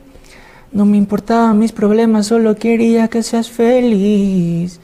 He tratado de hacer todo, pero creo que no lo conseguí. ¡Ah! Es un inicio. Y, y esa canción es más como despechándome yo. Claro. O sea, sí. Fui yo el que se esforzaba y, y no logré nada. no logré. digamos, ajá. Mira vos, ¿dónde estás? Sí, ven, ven. Dejas mi corazón roto. Esta canción la grabé en la pandemia, en mi estudio, así encerrado. Y este es el primer videoclip. No es videoclip, pero obviamente tiene video. Que me grabé yo solo, con mi cámara. Porque ah, lo vi como que voy a mostrarme como soy, digamos, sin Claro. edición, así. Entonces puse ahí mi cámara, puse la luz roja y, y empecé a cantar a cámara, digamos, tan, tan, tan, cantando. Y la subí así a YouTube. Ese es el primer video que yo tal vez me he producido, digamos. Ujú. Porque en la pandemia no nadie podía salir Claro, y era. y contactar a mi equipo de producción o así gente para que nos movamos en hacer un clip no estaba y les ha gustado mucho también a las personas es una canción ro- romántica y, y ha sido un bonito proyecto porque una vez que lo lancé este les ha gustado harto porque muestro mi cara triste así como que dejas mi corazón roto y todo ¿no? de eso trata esta canción Sí. igual es una para llorarse así despechado y, y ha sido un bonito ese proyecto pero este no sé cuántos visitas tiene Tiene también. igual es Falsas Ya. mentiras. Falsas mentiras. Falsas Mentiras es una canción con Mauge que igual lo hicimos en el 2015, 2016 y en esa canción, por ejemplo, cantamos los dos desquitándonos más o menos que ella es la buena, yo soy el Mm. bueno, no, no, no, yo soy el que ha hecho bien las cosas y nos intercambiamos palabras así como una canción de que ella me reclama, yo les reclamo. Y, y en esa canción tuve un problema porque la, la pista era de internet. Ya. Y me gustó tanto esa pista que yo dije, "Ah, no me importa si me reclaman, así voy a lanzarla. La lanzamos a YouTube y, y ha sido igual una canción que les ha gustado a varias personas porque tiene videoclip. Entonces, una vez que la lanzamos a YouTube me sale un reclamo de que esta pista es de otro artista, digamos. Pero este no me importaba porque como te digo ya dije llegó un punto en donde hay cosas por ejemplo que en YouTube tienes que hacer bien las cosas porque te pueden bajar hasta el canal Ujú. y, y no, y aprendí también pues a, a perfeccionar mis pistas, porque dije, voy a hacer yo pistas, voy a hacer pistas. Y así, digamos, pero Falsas Mentiras tiene una bonita historia, eh, la grabamos con Mauge, el videoclip fue en una casa también, así súper sencilla y salió muy bien. Me gustó ese Qué lindo. proyecto. Es de los que te piden también mucho, ¿no? Sí, me piden esa canción igual, Falsas Mentiras, en varios eventos y, y se lloran a veces, o sea, cantamos así cinco temas y, y siempre hay uno que está creo tomado, borrachito, digamos, y llora. Porque me han dicho que yo era pues el chico que eh, cuando muchos hoy en día estaban en las escuelas o en colegios ya, digamos, yo, yo era su, su artista y, y me escuchaban mis canciones, digamos, entonces es bonito, Es o sea, claro. es muy bonito. Yo la quería así, esa canción es un hit también, como sí. contigo aprendí. Ajá. Es una canción muy bonita y te, como te comento, esa canción la escribí ya cuando terminé el colegio. Yo Ana, con esa canción marqué, como te digo, el, el ya mostrando mi rostro, Sí. haciendo Me videoclips. decías, ¿no? Ajá, y dije, voy a mostrar mi rostro y comenzó con esa canción. A ver, para la gente un poquito, No, un poquito. Yo la quería, es un hit. es un hitazo y creo que tiene 23 millones esa Ya, así que me la cantas o me la cantas, hermano. Claro que sí. A ver. Yo la conocí ahí, un 5 de abril. Todo empezó cuando ella se acercó y decidimos estar juntos.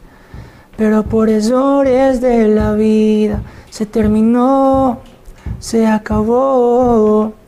Si yo la quería, la decía que la amaba, pero a ella no le importaba. Me dolía y sufría como si nada pasara. Sé que no soy para ti y te dejo ser feliz así sin mí. Esa parte. Y pues Yo la quería igual. Y sabes, hay otro, hay otro problema mío, y, eso quiero decirlo ahora también, este, para que todos mis fans saben muy bien, y lo he recalcado, yo no canto muy bien. ¿Por Esa es una. eh, Porque- Me gusta tu modestia, pero Claro. sí cantas bien. Y- o sea, y- tú tienes un estilo Ajá. y el estilo es muy bueno. Yo que te estoy escuchando en vivo en este momento, tienes un estilo, Claro. tienes una afinación y la verdad, lo importante de un artista no solamente es Claro. el hecho del denominado voz prodigiosa, Sí. sino es saber cantar, entender, generar estilos y ¿sabes qué es lo más importante? Claro. ¿Sabes qué? El transmitir. Y eso, Sí, ¿ya? sí, sí. tienes Claro. todo. Pero tú eres un productor y generas Produzco. obviamente algo, ¿no? Sí, sí, sí, soy productor también. Y pasa que yo cuando, como te diga, las personas cambiamos, son etapas. Tenía la voz muy delgada en ese tiempo. Amaba mi voz. A mis 18 años cambió ya mi voz. Cambió mi voz y, y, y- y, ¿sabes? Intentaba cantar a la nota original. Me costaba más. Porque dije, creo que es un proceso normal, creo que todos pasamos. Porque mi voz era de chica esos Ya, tiempos. Por eso digo, eh, cantaba facilito, era cantar y digamos, y creo que a medida que vas cantando también hay que cuidar mucho Sí. la voz. Había conciertos que quedaba afónico. Por ejemplo, ahorita que estoy hablando harto, igual ya siento que Sí. mi voz está afónica. Entonces eh, yo decía, ¿cómo hago? ¿Cómo hago? Digamos. Y, y pasé cursos de canto y yo sigo tratando de mejorar y siempre lo voy a decir, digamos. Hay cosas que me falta mejorar y estamos en ese camino, ¿no? De que si vamos a hacer música tenemos que hacerlo también demostrando que, que hay por lo menos talento y, creatividad y todo eso. Ajá. Y lo tienes, hermano. Claro, tienes. gracias. más bien. Ah, bien. Vuelve. Vuelve es igual uno de mis primeros Sí. temas, muy bonita que, que su coro es donde más este se transmite, así es que el coro es raro, ¿sabes por qué? Porque el coro es largo, así como que vuelve y es largo, que ya no puedo más, si tú ya no estás, mi vida no es igual. Y tiene un estilo de reggaetón, así bien movido también y, y- y esa canción más bien este, me la piden a veces, Sí. pero igual, o sea, y te cuento que recién este año voy a volver a los escenarios. Es claro. Y tal vez por eso me estoy olvidando muchas canciones porque eh, no, no he ensayado un buen tiempo. Toda la Claro. pandemia he estado así, este, Entonces está componiendo. componiendo, subiendo más temas, Ya. entonces mi mente también pues, tiene que actualizar. Claro. Y, y- y espero volver muy pronto a los escenarios, amigos, y, Y así seguir. claro, Está- seguirla. Y me encanta. Cuando el primer amor se va, ¿qué, qué, qué letra? Es una canción con historia. esta sí. A ver, sí. Es que esta canción la hice para mi ex. Para la que me contaste, la de cinco Sí, años. con la que duré cinco años Dios porque eh, ella fue mi primer amor así Claro. bien, bien amoroso. O sea, con la que sí, digamos, eh, peleábamos y me sentía mal, digamos. Entonces escribí esa canción para ella porque yo, o sea, ahí, ahí sentí de que no cualquier chica te hace sentir eso. Eh, siempre hay un amor que no puedes olvidar. ¿no ve? Que no puedes olvidar. Y para mí fue el primero, por eso le puse ese título. No sé para otras personas, pero yo creo que ese primer amor en donde de verdad sientes por primera vez cómo se siente amar, cómo se siente mensajearte bonito, salir, reír. Y, y por eso te digo, hasta el día de hoy, o sea, yo la quiero muchísimo y siempre va a ser, digamos, una persona que voy a llevar, creo, toda mi vida Claro. Y, y me ha enseñado muchas cosas igual, o sea, con ella he aprendido hasta a no meterme a malos caminos. Porque... ¿Ha habido algún momento? Sí. Sí, o sea, no quiero llorar porque soy muy sentimental, pero ha habido momentos donde a mí me han ofrecido drogas, me han- me han ofrecido malas cosas, ¿entiendes? Y, y- y yo ganaba dinero. Entonces, eh, yo ya quería meterme a ese mundo. Entonces, mi, mi familia no me controlaba por nada. Y, y- y dentro de mis cinco hermanos, toditos son mayores. Yo soy el menor de la familia. y, y ellos ya tienen, pues, su familia hecha. Claro.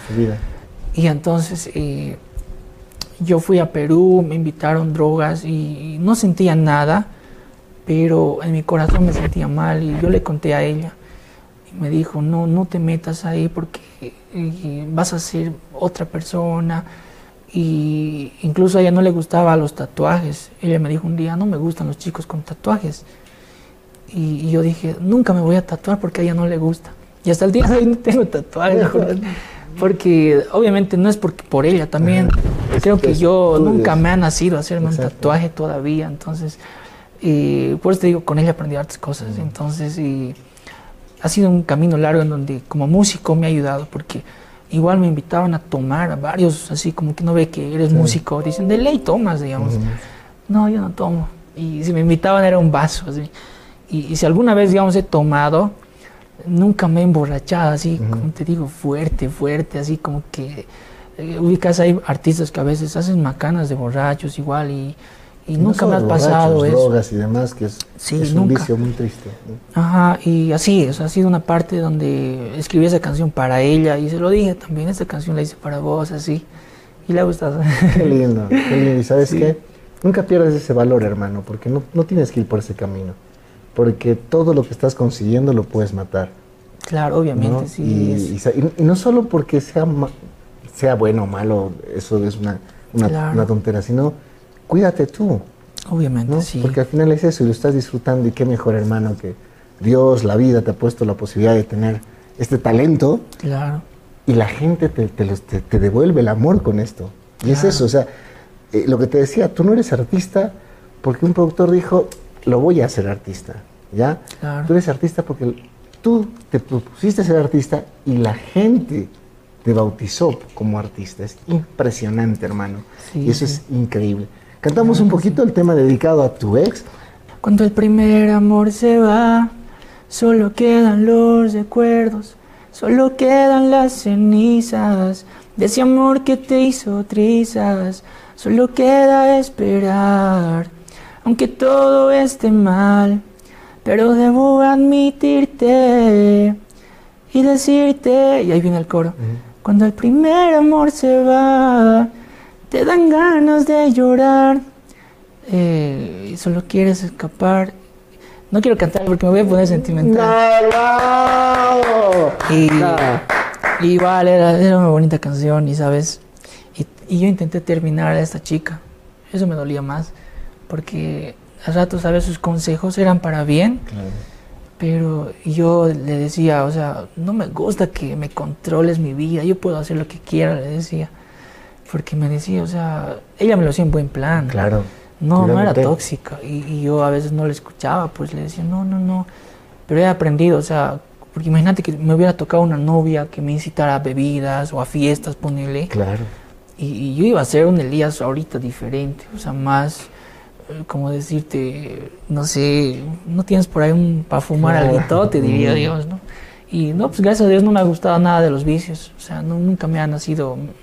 Así que si me invitan, digamos, no, si acepto es rara vez, digamos, pero nunca me ha gustado, o sea, la bebida alcohólica no me, no me hace nada, es como que tomo y digo, esto está feo, ¿cómo, cómo toman esto? Digamos. Es, es exactamente Ah, eso, y, sí. y rara vez, como tú dices, si tomo es porque me están invitando y a veces también se sienten mal.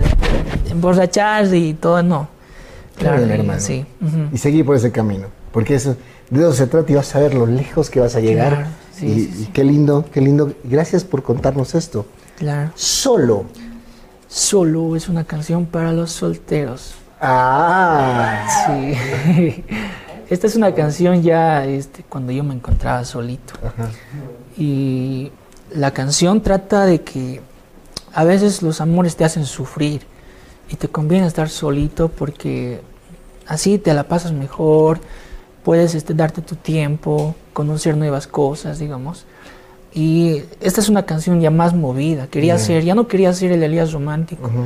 Quería mostrarme como un Elías ya más, este, mm, que digan, "Puta, esta canción está para bailarla, digamos. Y le pusimos un estilo reggaetón urbano. Y igual su video trabajamos en Sucre, en un hotel. Y con una chica también ahí. Y ha sido igual una canción que les ha gustado a muchos.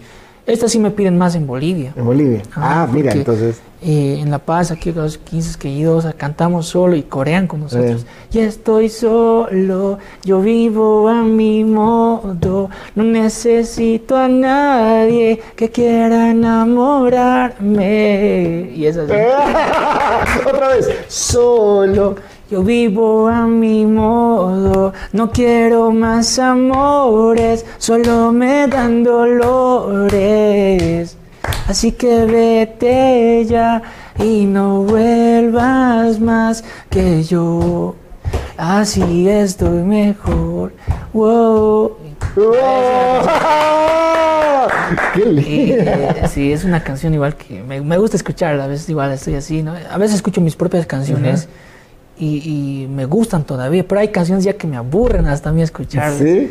Sí, es que tanto, tanto, ¿Tanto? a veces, ajá, Sí. y creo que no es que me aburre, sino es como que Claro, ya pues, no siento ya, ya. emoción. así. Exacto. Y no me digas que esta es esa. Uf, contigo aprendí. La de contigo aprendí, pues es, yo creo que es una canción que siempre va a ser este, algo muy especial Ajá. para mí porque con esa he empezado. Pues esa canción me ha abierto las puertas para que muchas personas me conozcan también, ¿no? Y sin esa canción, creo que Elías Ayaviri nunca se iba a dar cuenta porque si yo como te digo la subí y, y como ya estaba en mis maquetas así guardadita y no la subía, digamos. Pero cuando la subí, este, me di cuenta el potencial tal vez este, que tenía esa canción y, y esta sí me pedí en todo lado. En todo lado. En todo lado, igual en TikTok y miles de videos que han hecho con esa canción y es una pues, de las canciones que digamos tú dices Elías Ayaviri, ah, el, aquí, el que canta Yo contigo aprendí. aprendí. Y dije eso. A ver, vamos a cantar un poquito. Esta, no, no, no. Esta sí la cantamos completa. ¿Puede ser? Mm. Y nos despedimos porque realmente, primero, gracias.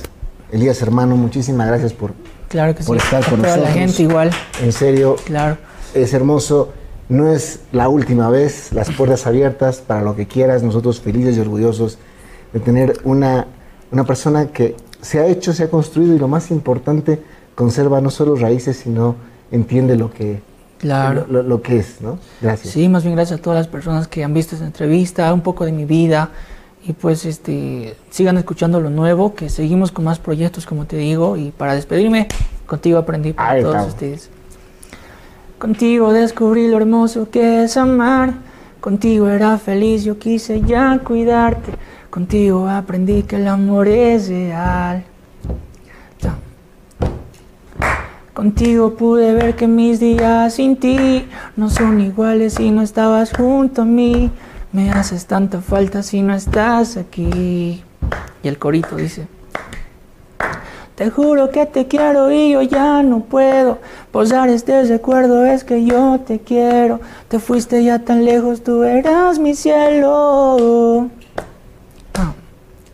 Tan solo quiero verte y estar contigo. Cuando yo estaba triste, tú fuiste mi abrigo. Me siento solo sin ti, yo estoy perdido. Solo contigo. Y la parte del rap. Quiero que sepas que sin ti no puedo, te juro que muero, no puedo olvidarte. Yo cada mañana despierto muy triste saber que no estás, me duele recordarte.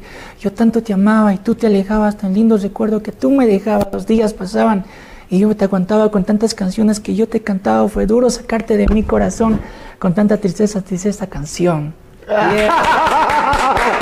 Señoras y Sí, señores, gracias a todos. Ali Elías Agavirín con nosotros, increíble. Muchas gracias, mi hermano. Gracias, Genio. Y una Hemos- entrevista. Claro para- que sí hemos hablado tanto, mira, que para mí de verdad es una felicidad y pues este esperamos muy pronto, volver pronto también a tu programa. No solo vas a volver, tenemos que hacer muchas cosas, mi hermano. Claro que sí, hay ¿Está que bien? darle, hay que Las darle puertas abiertas, admirador. Y en serio es un orgullo, muy aparte que hayas visto el programa. Te agradezco muchísimo porque la verdad es que eh, eres muy jovencito para el éxito que tienes. Tienes una carrera brillante. Y sigue adelante, hermano. Gracias, hermano. Gracias. Gracias a toda la gente. Pausa y volvemos con más. Qué increíble, por Dios.